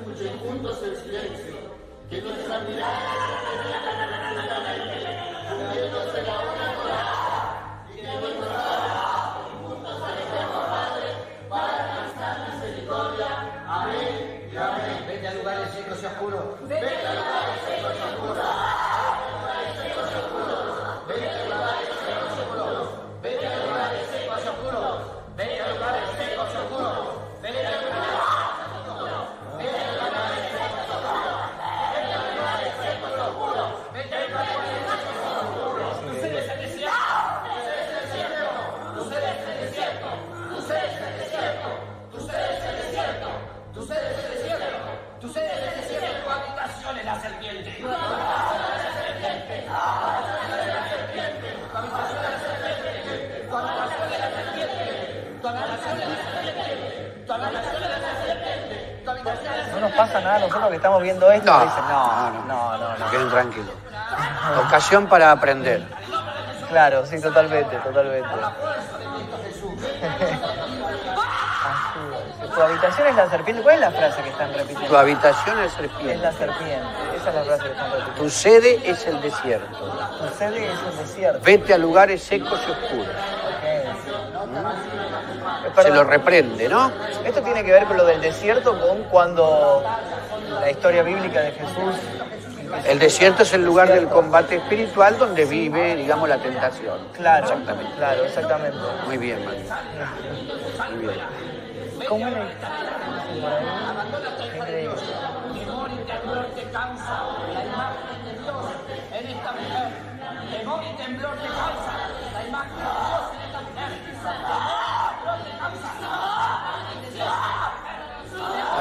Se bueno, altera al decirle que temor y temblor le causa al daño, al mal, la imagen de Dios en esa mujer. Increíble. An- Antes, perdón, antes de empezar con esto, la gente estaba preguntando si tiene canal de YouTube usted, cómo lo podemos ver o cómo, cómo se puede contactar en caso Ah, de- encantado, sí, Sí. cómo no. Después lo repetimos al final, pero está bueno darlo dos veces. ¿Cómo no? Eh, mi, mi Twitter es arroba obispo-manuel. Obispo-Manuel. Mi Instagram es eh, obispo Manuel Acuña 62. Sí. Obispo Manuel 62. Ahí me, Obispo me Manuel dicen, ¿eh? porque yo tengo la 62. cabecita. Obispo Manuel 62. Sí. Está, ese es el Instagram, Obispo Ok. Y este, nuestro canal es Iglesia Carismática Luterana Producciones. Ok. ¿Y ahí el se puede encontrar este material? Sí, hay mucho de este material. este material. Algunos, no, no todo este, ¿eh? Este Claro. yo es, eh, con Paula, que me acompaña, hemos hecho una selección para tu programa. Para el ¿no? programa, Sí, claro. sí, sí, Qué increíble. Bueno, ahí, ahí aparece las redes, arroba obispo Manuel 62. Sí. Ahí está escrito. Bueno, volviendo al caso este. Paraguay me estaba contando. Paraguay, sí, veía que eh, Paula me confirmara. Paraguay. Increíble. Esta joven justamente se fue a jugar con sus eh, primas, era, ¿no? Fue a jugar con sus primas al cementerio con un librito que encontraron a la noche. Cuatro con ella. Y cuando empezaron a sentir lo que a su alrededor comenzaba a crujir en la medida en que hacían su jueguito, salieron corriendo, ¿no?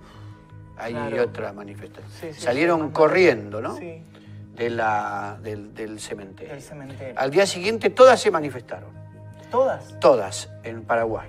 Wow. Eh, esto se puede buscar, el caso de las jóvenes paraguayas posesas está, está en, en- en- estuvieron los- el, el caso seguido por los canales de televisión buscando exorcistas, fueron varios pastores y más que no pudieron hacer nada. no podían, claro. Un tío estaba acá y me dijo que una de ellas estaba dispuesta a venir.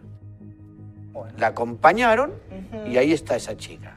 Ahora, esa es otra joven distinta. ¿eh? Esa es otra, Ahora, sí. Son varias distintas. Varios sí. casos, sí. Ese- eh, esa, este, esta jovencita viene a nosotros acá y eh, muestra lo que se llama esa posesión Sí.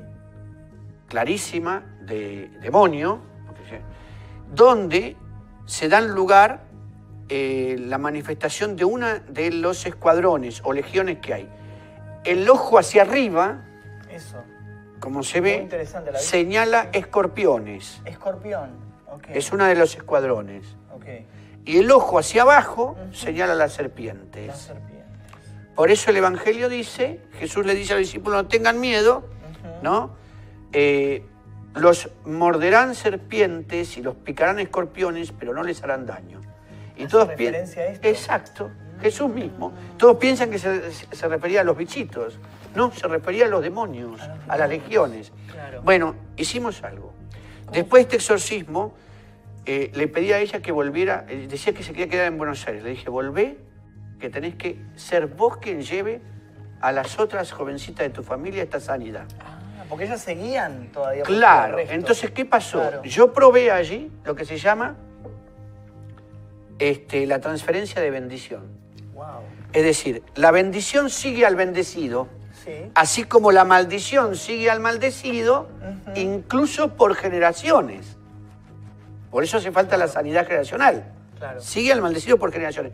Entonces, en este caso, ella se va y en el acto de pisar la casa, las otras chicas caen al suelo y se levantan sanas. Hoy está joven, miren esa señora. Esa es otra, Esa sí. es otra cosa. Otro caso. La- el- eh, esa joven hoy tiene familia. ¿Tiene familia? Una bebé. Ah, ¿esto, esto sucedió hace bastantes años? Sí, sí, sí. Claro. Es, es muy interesante ver Wow. cómo la bendición sigue la bendición. Así como hay transferencia de espíritus malignos. ¿eh? También. Claro. Eso puede ser que una persona que esté poseída pueda. Un exorcismo estábamos desplegándolo ahí en la parroquia. Sí. Pasa una persona con la puerta cerrada por el pasillo. Esta se libera. El mismo grito que despliega esta al irse el demonio lo pega al instante la persona y cae al suelo en la puerta de la iglesia. Ah, o sea, se, el se mismo transfirió demonio. el espíritu se a otra Exactamente. persona. Hay transferencia de espíritu. Por eso hay que tener cuidado quién le impone las manos. Claro. Que sea siempre un consagrado. Claro. Ahí- ahí te impone las manos. ¿Qué te impone con las manos? Un espíritu. Un espíritu. Una invocación a Dios es una bendición y un blindaje. Mientras que otra cosa puede ser la transferencia de, de algo negativo. La bendición sigue al bendecido Mm. y la maldición también incluso por generaciones. Claro. Tenemos un mensaje, una duda de la gente, a ver si lo, te- lo tenemos en pantalla. Dice, hola Padre Magnus, me gustaría que comenten algo sobre los estigmas. ¿Tiene algo que ver con las posesiones? Bueno, justamente ahora la segunda Buenísimo. parte ahora del programa trata sobre los estigmas. Creo que tenemos eh, una escena de la película Estigma y vamos a estar hablando de esto. Eh, ¿Tenemos la escena para verla ahora en este momento? ¿La tenemos lista? Sí, perfectamente.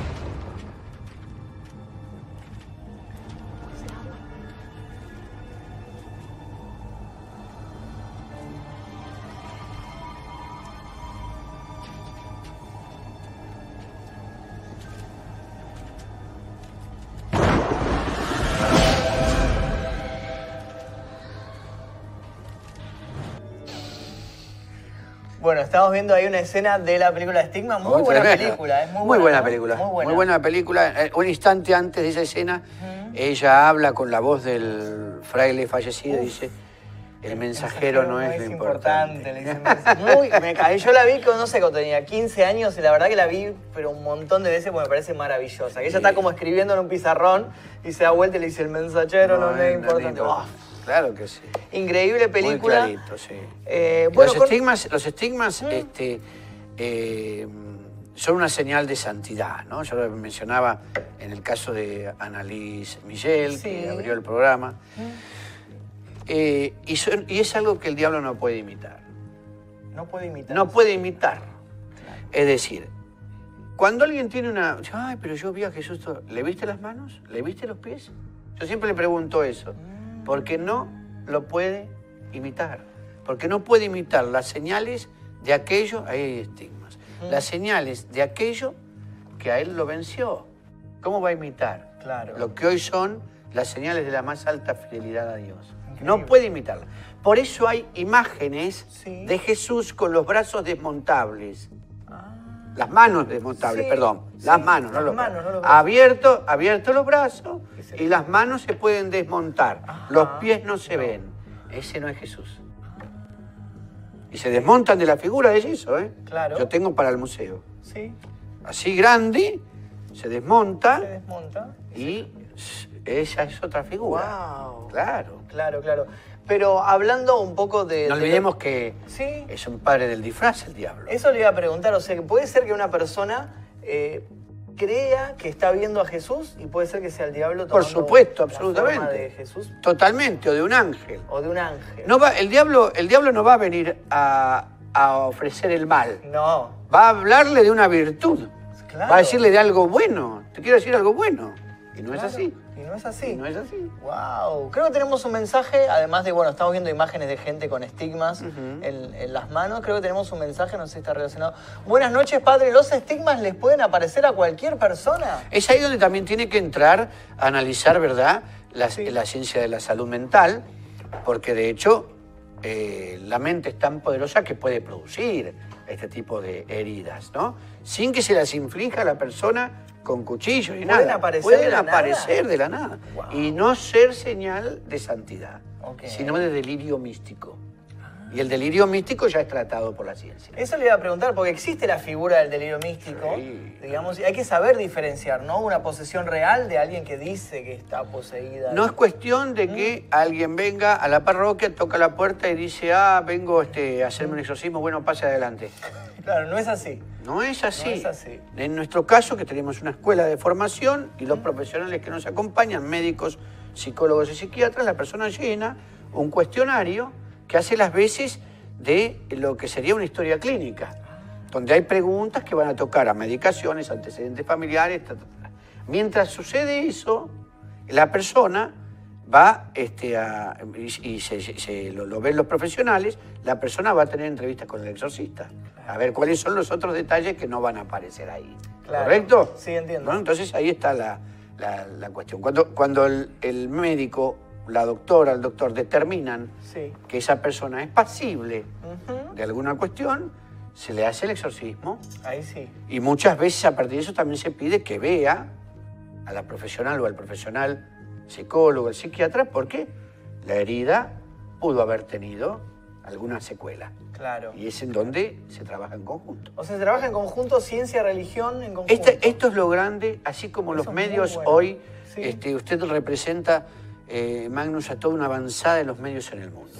No es cualquier medio usted. Ajá. Entonces, del mismo modo, aquí podemos decir, se terminó aquello de ciencia versus fe. No, se acabó eso. Yo tengo cuatro psiquiatras trabajando conmigo. ¿En el equipo? Sí. ¡Wow! Me encanta. Me Entonces, parece este- esta es la realidad. Entonces, y, hoy, y, hoy- y hoy hay toda incluso una psicología integrativa que trabaja en el ámbito espiritual, también Sí. digamos, no lo va a llamar así, sino va a, tra- va a trabajar con toda, con, con una reserva de elementos que ponderan lo invisible, ¿verdad?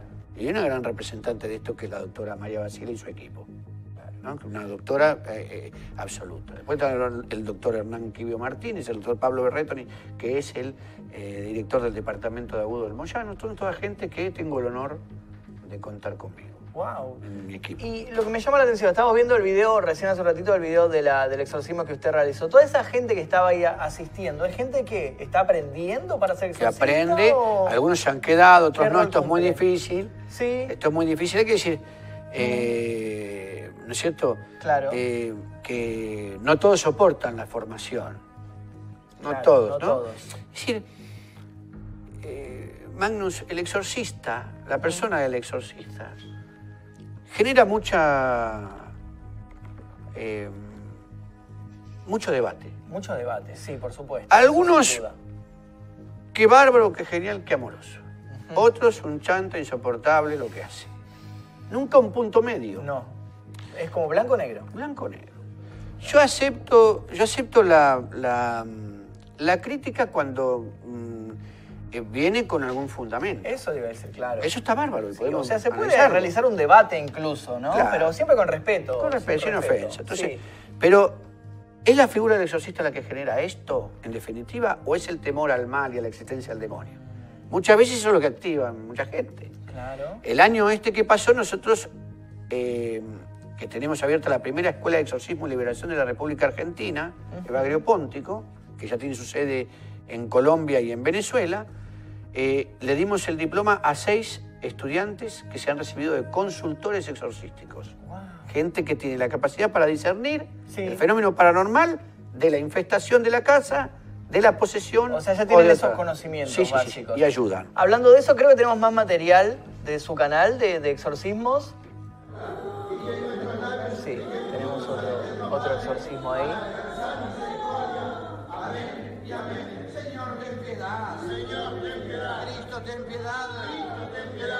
Toda esa gente que está repitiendo las palabras son gente de la Son gente escuela. que ayuda, claro. Claro. Algunos están, otros ya no están. Otros no, claro. Hay que soportar. Por supuesto. Por supuesto, no, no es para cualquiera.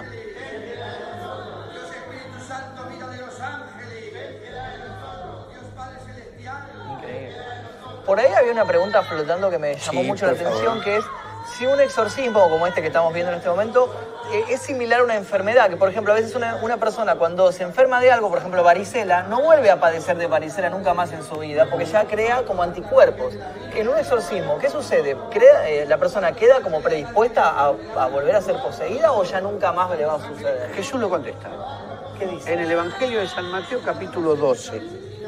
Cuando el espíritu inmundo vaga por el desierto, luego de ser expulsado de su casa, vaga por lugares secos y oscuros y no encontrando dónde reposar, vuelve y viendo que su casa está limpia y vacía, busca otros siete y el estado posterior es peor que el anterior. Oh, claro. Por eso la gente tiene que cuidar su vida espiritual, así como cuando uno sale de una cirugía. ¿A qué cirugía? Bueno, hoy la cirugía, por ejemplo, la vesícula es tan fácil, ¿verdad? Antes eran 40 días de una sangría. O el apéndice también. apéndice. Hacen un puntito y ya está. Y se acabó. Sí. Pero después no te comas al día siguiente un huevo frito. ¿No es cierto? Entonces, Claro. la vida espiritual también hay que tener una- un cuidado. Ahora yo dije limpia y vacía, ¿cierto? No dije ordenada. Jesús no dijo ordenada, porque el que esté ordenada es fruto de la responsabilidad de la persona. Dios la libera, la limpia, le quita ese mal. Ahora, el orden lo tiene que hacer el hombre. Si sigo viviendo una vida desordenada, si, si no presto atención al, al tremendo beneficio que Dios me hizo con la liberación espiritual, y voy a caer de vuelta. Puede caer de vuelta. O sea, una persona que fue exorcizada, es- o sea, puede llegar a caer. Exactamente. Wow, increíble. La verdad no sabía eso, pensé que pensé que iba a ser al contrario, que una vez que ya queda limpia la persona, no No, no, porque Terrible. se trata no de que Sí. esté limpia y vacía, sino ordenada. Ordenada. Y el orden es cosa nuestra, por eso Jesús nos lo dice. Claro, claro, ¿Está? entiendo. Sí, entiendo, entiendo. Hay que cuidar la vida espiritual, como dice, dice un amigo, y esto yo le digo, ¿no? Hay exorcismos en la mayoría de las tradiciones. Sí. En la tradición hebrea, entre los hermanos islámicos, entre los hermanos, así como digo judíos, entre los hermanos hindúes. Bueno, hay exorcismos en varias tradiciones. El tema más ecuménico es el demonio, Claro, porque sobre su acción y su misión nadie discute. claro. Entonces, yo le digo, ¿cómo cuidar la vida espiritual? Te ha sucedido, y sos un hermano judío, que han venido gente de otras religiones a buscar eso. Anda a la sinagoga, sea un buen judío, claro. sea un buen islámico, sea un buen, eh, sea un buen budista, sea un, un buen hindú. Es muy interesante eso que dice el padre porque eh, no, no solo habló de la unión entre la ciencia y la religión, sino también entre las diferentes religiones. Porque Exacto. hoy en día, ¿cuántos también problemas hemos tenido ¿no? por, por fanatismo religioso de, Qué lindo de atentados y eso? Y la verdad, ¿cómo cambiaría el mundo si se lograra respetar la fe del otro? y El padre Anthony de Melo, un gran místico él, tenía un papá eh, eh, cristiano y una mamá hindú. Y él llegó a ser jesuita, psicólogo, profesor, un, sacerdote que en sus libros que yo recomiendo, Anthony de Melo, de un gran misticismo, lleva los cuentos sufíes y al gran personaje Nasrudín a breves lecciones cristianas. Él decía, en una de sus sentencias que escribe, si tu Dios te separa de otros, busca el verdadero Dios. Me quedé con eso. Claro, muy interesante eso. Dios Mm. une, no separa. No, no, ni- claro, no en- a veces sucede que otras religiones toman como erróneo eso de, de que Dios los manda a matar a otras personas o eso es terrible. Es terrible, Eso nunca, nunca eso- lo voy a volver a entender porque- y, jamás. y- y- y por qué no tiene y, y por qué no tiene una a ver eh, una raíz este, de la voluntad de Dios eso porque el Evangelio dice por los frutos lo conocerás y si hablas de los frutos de una fe tienen que ser frutos de vida paz Siempre. no de muerte No de guerra. siempre nunca Claro, no de discriminación hacia el otro. Qué por los frutos eso. se conoce no Qué increíble. Sí, claro. tu- hay una pregunta tuve oportunidad de conocerlo a, a Bergoglio Sí, a Bergoglio. Ah, sí. y fuimos amigos acá 10 años él me regaló esta cruz cuando yo fui Ah, nombrado sí, es un regalo del Papa. Sí. Wow. Cuando estaba acá en el Claro, cuando- arzobispado todavía. claro, claro. 10 años de amistad con él. Qué increíble. Qué bueno. ¿Tú- Un santo varón. ¿Tuvo la oportunidad de ver la, la película esta, la de los dos papas? Sí. o- Así yo no la vi todavía. Sí, vi. ¿Está bien o...? No. No. No está buena. No, No, no es buena. ya está. ¿Qué se va? Hay cosas que son imposibles esos diálogos. Claro, claro, claro, claro. Eh, No es así. Bueno, este- está- Entreténganse, pero no, no. No, está bueno que, que cuente su punto de vista Sí, con este tipo de no, muy ficciones, amable, muy amable, muy amable. No, por supuesto, por supuesto. Dice, ah, mira, interesante esa pregunta. ¿Un exorcismo tiene algún costo o el servicio es a voluntad de la persona? Bien, hay una cosa que es muy particular. El, eh, la gente dice, se cobran los exorcismos. No, hay exorcistas que cobran la, este, las sesiones anteriores de consulta y nadie dice que esté mal. Si la gente quiere dejar un dinero, que lo deje. Que lo La iglesia necesita ayuda. Por supuesto. ¿O no? Por supuesto, ¿Eh? sí. La- pero lo que pasa es lo siguiente. Cuando van, cuando llegan al exorcista, ya pasaron por Doña Tota, por Doña Prota, por el Pai de la esquina, Sí. y le pagaron plata a todos A esos. todos, sí. Llegan a la iglesia Sí, y dicen, no, ¿cómo es? No. ¿Qué le das a Dios? claro. ¿Por qué no? ¿Está? Y al final la solución tal vez la encuentran ahí, ¿no? Es Después que, de haber sa- pasado sie- y... es que siempre va a ser así. Pues siempre vas a tener un buen amigo que te dice, ay no, pero eh, yo me llevaron a tal lugar y no sabía lo que pasaba. Pero entraste a un lugar y vos viste que había gente bailando y se estaban toque, toque, toque, toque. No era la parroquia del barrio. Ni la sinagoga de mi amigo rara la- no. está rara Ni la iglesia, rara. claro. Entonces le, le agregan, le agregan al error la excusa y se hace más grave. Claro. Y, vi- y se embichan peor, como yo digo. Claro. Cuando lo que tienen que hacer directamente es venir al exorcista. Al exorcista. Ya está. Claro. Y si eso significa dar a la iglesia una ayuda, pero bien recibido sea. Bien recibido. ¿O claro. no? Claro, por supuesto, por supuesto. Listo. Y ya habl- hablando un poco también esto de, de ayuda económica y demás. Hay cierta, yo he visto... Ahí me dan una idea, dice Mercado Pago. Buenísimo. Mercado Pago, obvio.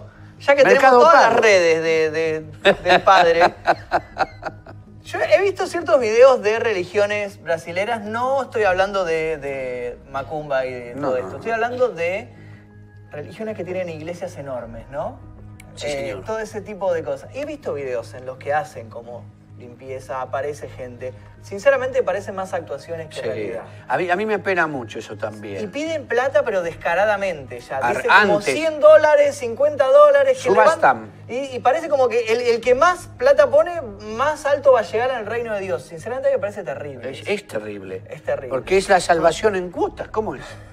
Claro, pasa Claro. eso. Y respecto a las liberaciones, Mm. Eh, bueno, también es muy discutible todo eso, ¿eh? Sí, totalmente. También es muy discutible. No es cuestión de subirse al escenario y le pongo el micrófono y converso con el diablo, Claro, ¿verdad? No, no, ¿qué es No eso? así, claro. ¿eh? Hay- también hay ciertas religiones que son raras. Hay cosas que hay que tomarlas con y pinzas. que tal vez no sean religiones, tal vez sean inventos Sí, de An- Anthony de. Melo de vuelta, Sí, que ¿qué dice, dice? Jesucristo tiene mala fama por lo que de él se habla en los púlpitos. Algo de cierto, ¿no? Totalmente. En la práctica de algunos ministros religiosos, al que se afecta es a Dios. Es a Dios. Y hay que tener respeto. Claro. ¿No es cierto? Claro. Eh, a ver, alguno me dice, ¿y por qué decidiste ser exorcista? Yo no decidí ser exorcista. Mm. Yo viví un exorcismo, Claro, está contando que fue se lo di, accidental que cayó. fue accidental ese exorcismo. La iglesia me dice a mí, a partir de ahora te haces cargo y formate. Es acá. Claro, es el Por- camino. y- porque lo hago por obediencia. ¿O qué voy a estar diciendo? Ah, qué lindo, a ver cuánto me van a escupir hoy, cuánto van a acordarse de mi abuelita. Claro, claro. ¿Eh? Prefiero bendecir los chicos. Claro, es mucho más fácil el camino de un sacerdote que tiene su, su capilla ahí en un barrio y listo, mucho más fácil. Cuando desgraciadamente Ah. algunos sacerdotes también tienen miedo. Esto hay que decirlo. Mm. No se hacen cargo de... No, no se hacen cargo. no, no, no. No, eso no, eso no es para mí. El padre José Antonio Fortea, que digo, este gran amigo español, él habla de los psicoexorcistas. ¿Quiénes son los psicoexorcistas? Son los exorcistas nombrados en la diócesis por el obispo, pero no para hacer exorcismo, sino para mandar a la gente al psicólogo. Entiendo. Una trampa. Ese es el rol, claro. El claro. psicoexorcista. Psicoexorcista, Y él se queja con, buena, con buen tino de eso. Claro, no se Ah, hacen cargo de- No, no. Acá, no, no, no, listo, ya está. Deriven todo, no quiero nada de esto. Dale con el, este, el psicólogo, el psiquiatra, para ti. No es así. No es así. No es así. No es el camino ese. No sé si tenemos más mensajes, eh, porque estoy, estoy incomunicado. Yo tenía unos auriculares, pero se me apagaron y estoy incomunicado. Eh, a ver qué dicen. Padre, ¿qué piensa de los extraterrestres? Decían por ahí. Qué bueno. Es interesante esa temática. Pero ¿no? sí que no. A ver, hay algunos que dicen haber hecho un contacto con este, eh, entidades extraterrestres Sí. y lo han hecho con demonios. En el 2014 yo desplegué el primer congreso de exorcismo para psicología y omnilogía. Y Reuní a especialistas de todas las- estas materias. Sí. Y, y tuve entre ellos a quienes comentaron exactamente que podía llegar a confundirse la aparición demoníaca con una aparición o con una manifestación de una entidad del tercer tipo. digamos, Claro, ¿no? entiendo. Esto tiene que ver con que no creamos en que exista vida en otro lado. Claro, eso es una explicación. ¿Cómo que no? Claro, Existe, existe. pero esto es una explicación respecto, me habla la posesión respecto al, al encuentro. Al encuentro del tercer tipo, Claro. claro. Sé, quería contarle, padre, que la semana pasada tuvimos acá a un chico que se dedicaba, era Ghost Hunter, ¿no? Se dedicaba a cazar eh, como fantasmas y demás. Trajo un, un aparato, un Spirit Box, que supuestamente captaba ondas de los espíritus. Sí. En un momento empezamos a recorrer el estudio, fuimos hacia arriba, eh, era más por curiosidad para ver qué sucedía, y en un momento fuimos a un cuartito que está acá a la vuelta, y fue donde, eh, a ver, uno puede creer o no en esto, ¿no? Eh, yo lo estaba haciendo desde un punto de vista muy escéptico de mi parte, o sea, yo lo hacía como un- más como entretenimiento que otra cosa, empezamos a hacerle preguntas y se escuchaba claro que decía sí, no, sí, no, y de hecho una de las puertas de ese cuarto, en un momento solo tenemos cámara de seguridad por acá, está filmado que se abre, la puerta se abre, tiene un movimiento solo, no sé, tenemos Oscilante. las... Claro, no sé, tenemos las imágenes para verlas. Eh, acabo Sí, de escuchar mi nombre, acabo de escuchar mi nombre en el cuarto de maquillaje. Y estoy escuchando golpes. Bueno, por lo pronto voy a cerrar el programa desde ya porque tengo que cumplir por el deber. Mi nombre es Magnum Mefisto. Ese esto fue es el cierre ya. Yo- me mandaron solo, con todas las luces apagadas, con el aparatito a mí. 22 Malos son, ¿eh? Son malos, en este programa son malos. Es como, No. están viendo hasta dónde me animo. Son todos buenos, cada. Había, bueno, había ese ¿Hay tipo de al cosas. lado mío? Oscilación de luces. que Eh, la mayoría creen Creo que ese es el momento en el hecho, que eso, se cierra la con puerta. Sola. Yo Ahí estaba está. hablando, estaba hablando con el, con el muchacho De hecho, y se cierra la puerta, está el movimiento. la mayoría creen que por ahí? de hecho insisto Ah, mucho con el ¿se abre o se cierra? La ¿Se abre la puerta? Se Es- abre, se de abre. hecho Se abre. Ah, entonces el movimiento de, de ahí está. apertura de la la puerta. mayoría ok. Ahí está, que- sí, sí. de hecho Y para el lado donde se hace el movimiento, no hay espacio como para que una persona se esconda ahí atrás. No, O sea, claro. entonces es como muy, muy, es muy chiquito el cuarto. la Entonces, mayoría creen que eh, este de tipo de cosos, ¿puede ser cierto? ¿Puede suceder algo Sí, así en un lugar? Tranquilamente. Primero, ¿conozco de qué aparatito me habla usted? El Spirit Box, Sí, sí, sí, sí, porque acá hemos hecho una experiencia muy interesante que fue llevada a mm, el Daily Mirror Online Ajá. en Inglaterra sobre la curación de una casa en la provincia de Buenos Aires con eh, Gustavo Daniel Farías Grandillo, titular de la Asociación Uruguaya de Investigación Paranormal, AUDIP. Sí. Una persona de seriedad absoluta. Y él este, trabaja con todos estos elementos, el material. Había estado en Buenos Aires, yo no lo conocía. Sí. Él vino a hacer una experiencia en esa misma semana, traído por un periodista amigo. Eh, eh, eh, ¿Puedo dar su nombre? Sí, Sí, por supuesto. Ma- Marco Bustamante. Marco Bustamante. ¿De Crónica? De ser? Crónica. Sí, lo conozco. He hablado por, el, por Twitter, he hablado con él. Sí. Bien.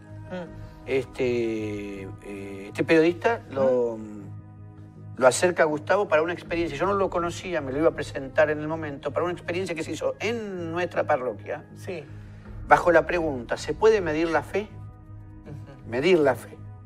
Entonces yo ahí me di la mano con este exquisito varón, que es eh, Gustavo eh, Farías Grandillo, y empezó su experimento en la parroquia.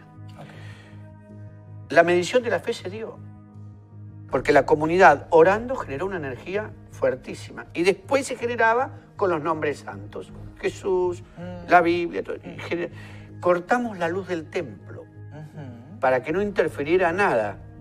Claro. Gustavo revisó, se interrumpió la misa ¿no? y revisó abajo el altar, todo, pero no podía creer lo que estaba pasando. Bueno, en esa misma semana, esa fue la experiencia, el experimento sobre la medición de, este, De la fe. De la fe. De la fe. Y esa misma semana surge el tema de una casa, aquí en la provincia de Buenos Aires. La fuimos y fuimos con los aparatos así. Es cierto que se escucha clarito, Yo no, el la nombre verdad, es cierto, clarito. Nunca había utilizado esos aparatos. Pensé que era más Es como que captaban ondas de radio de algún locutor y bueno, uno en la No. cabeza. Pero es claro. la Ahí, y lo, que, respuesta. y lo que pasó ahí sí. este, es clarito también. Es clarísimo. Es clarito, o sea, es que puede haber pasado tranquilamente como una manifestación espiritual, ¿sí? Nosotros la teoría que teníamos era que nosotros, yo sinceramente, yo hace poquito que estoy acá, no sé qué era esta casa. Claro, antes. eso es interesante saberlo. Sí. Eso es interesante saberlo. O qué sucedió en esta casa. ¿Qué pasó? ¿Qué, Ah. eh, eh, ¿Cómo estaban divididos los ambientes? Claro. ¿Cuánta gente la habitaba? Si fue más de una generación. Todo eso es interesante saberlo, porque la genealogía de la casa es equivalente al árbol genealógico de quienes vivieron. Entiendo. entiendo. O ¿Está? sea, todas las personas que habitaron Dejan algo de sí. forman la historia Ese del- árbol del hogar. hogar. claro. Exactamente. Queda como la, algo en, Queda, flotando, ¿no? queda esa memoria. Esa memoria de la casa. Es una memoria en el hogar. Claro. Y se devuelve en, en el eco de sus paredes, lo devuelve. Con el paso del tiempo lo devuelve. Lo devuelve. Eh, el caso que nosotros hicimos de esa casa fue curiosísimo. Sí. Había un espíritu de muerto y un demonio que lo esclavizaba adentro de la casa. Adentro de la casa las dos figuras. Y lo- nunca había visto algo parecido, No.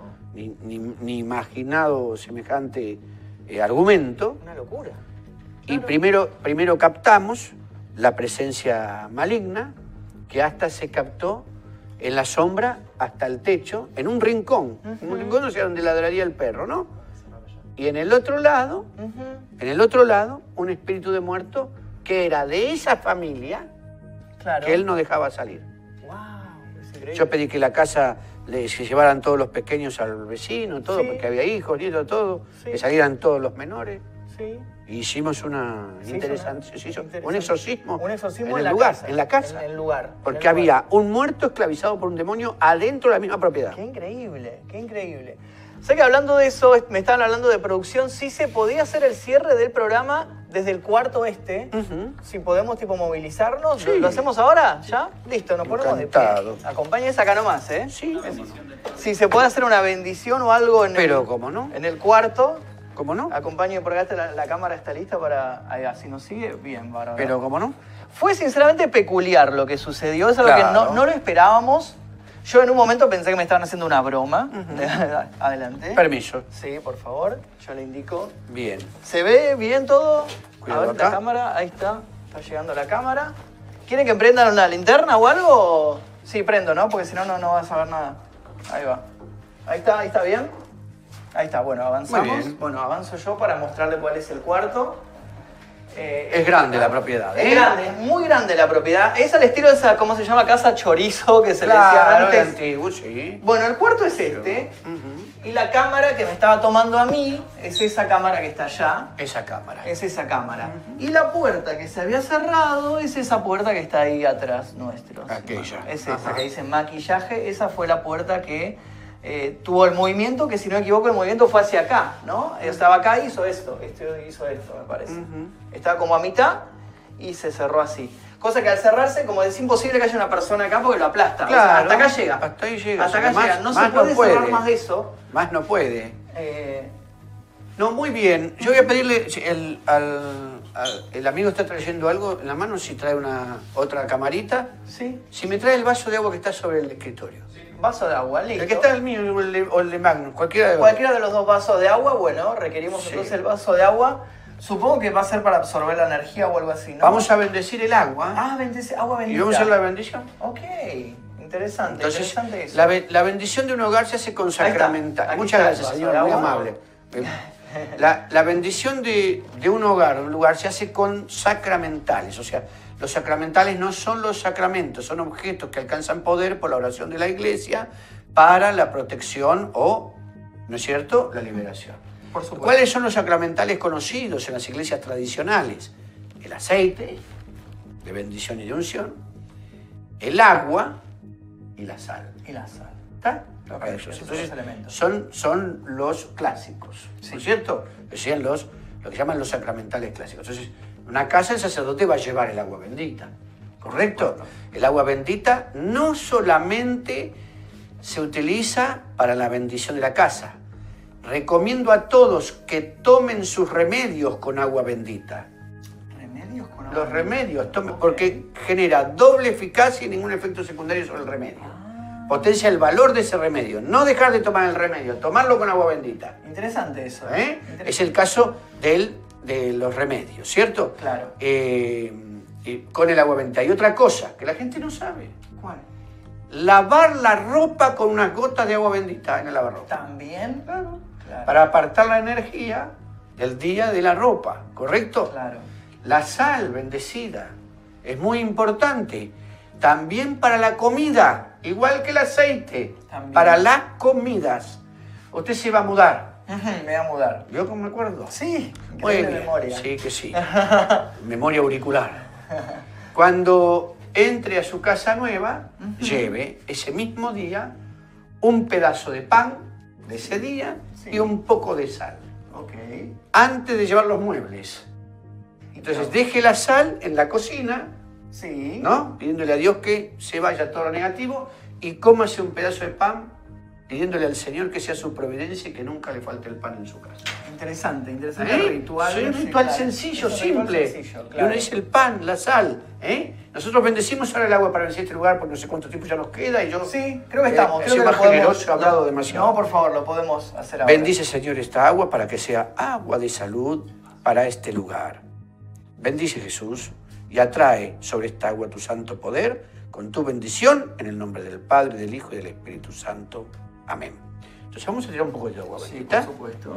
y vamos a hacer una oración que también se aplica a la liberación espiritual. Sí, ¿no?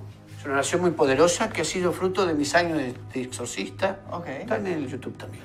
Oración rompiendo maldiciones. ok. Ese es ¿Eh? el título. Así lo es. buscamos así.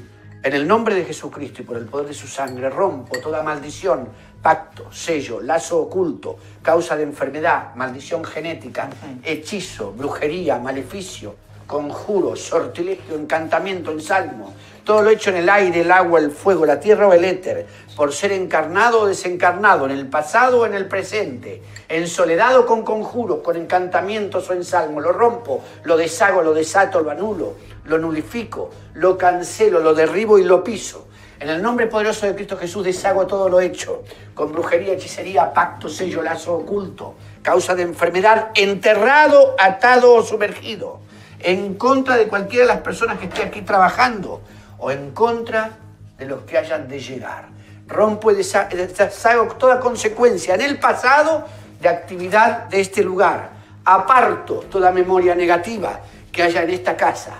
Rompo y deshago todo aquello que haya venido para traer desgracia, enfermedad o muerte. Lo deshago en el nombre de Jesús.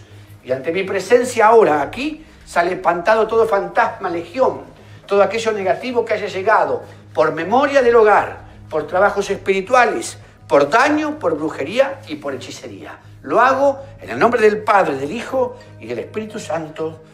Amén. Increíble, increíble.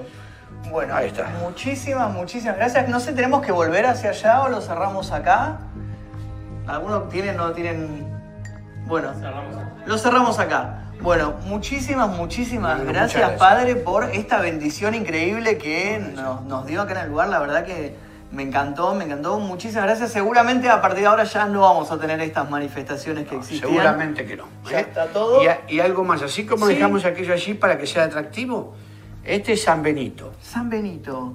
¿eh? Ah, el gran exorcista. Sí, ¿eh? sí. Esta es la cruz de San Benito. Sí, La. Santa Cruz sea mi luz, no sea el demonio mi guía, aparte de Satanás, tú ofreces cosas vanas, bebe tú mismo esos venenos. Este es un sacramental hecho en medalla con el poder de la iglesia que ahora bendigo para Magnus, para su protección y cuidado. Amén. Esto es suyo. Muchísimas, muchísimas gracias por ambos regalos que me dio el día de hoy. Cerramos acá, ¿no? Eh, les recuerdo que pueden seguir al, al padre Manuel Acuña en sus redes que van a aparecer aquí debajo, las dijo hace un rato y seguramente las tenemos ahora en pantalla. Gracias. Hoy aprendimos muchísimo, muchísimo sobre exorcismo, la verdad que increíble todo lo que nos contó. Yo me quedaría hablando por horas y horas, la verdad que muy, muy contento, muchísimas gracias. Un honor para mí, Magnus. ¿eh? No, para nosotros eh, su, su compañía el día de hoy. Eh, esperamos verlo pronto y vamos a estar atentos a sus redes seguramente para ver sus próximas, digamos, apariciones. Y vas a invitar al museo, ¿eh? Eso, quiero ver el museo, por favor, quiero ese museo porque me vuelvo loco, me vuelvo loco. Muchísimas gracias. Tuvimos hoy la visita del padre Manuel Acuña, un exorcista, nos habló de demonios, nos habló de cómo hacer un exorcismo, todo, nos explicó todo. Espero que les haya gustado el programa del día de hoy, del, del lado oscuro, de la zona oscura. Estuvimos hablando de Emily Rose, del caso de Annalise, de un montón de cosas. Este jueves tenemos un nuevo programa, seguramente hablaremos sobre alienígenas, sobre todas esas temáticas, sobre ovnis, Qué bueno. ufología y demás. Qué bueno. Así que los invito este jueves 22 horas al próximo programa de La Zona Oscura sobre ovnis. Este fue el programa del día de hoy. Mi nombre es Magnum Mefisto y que duerman bien todos, si es que pueden.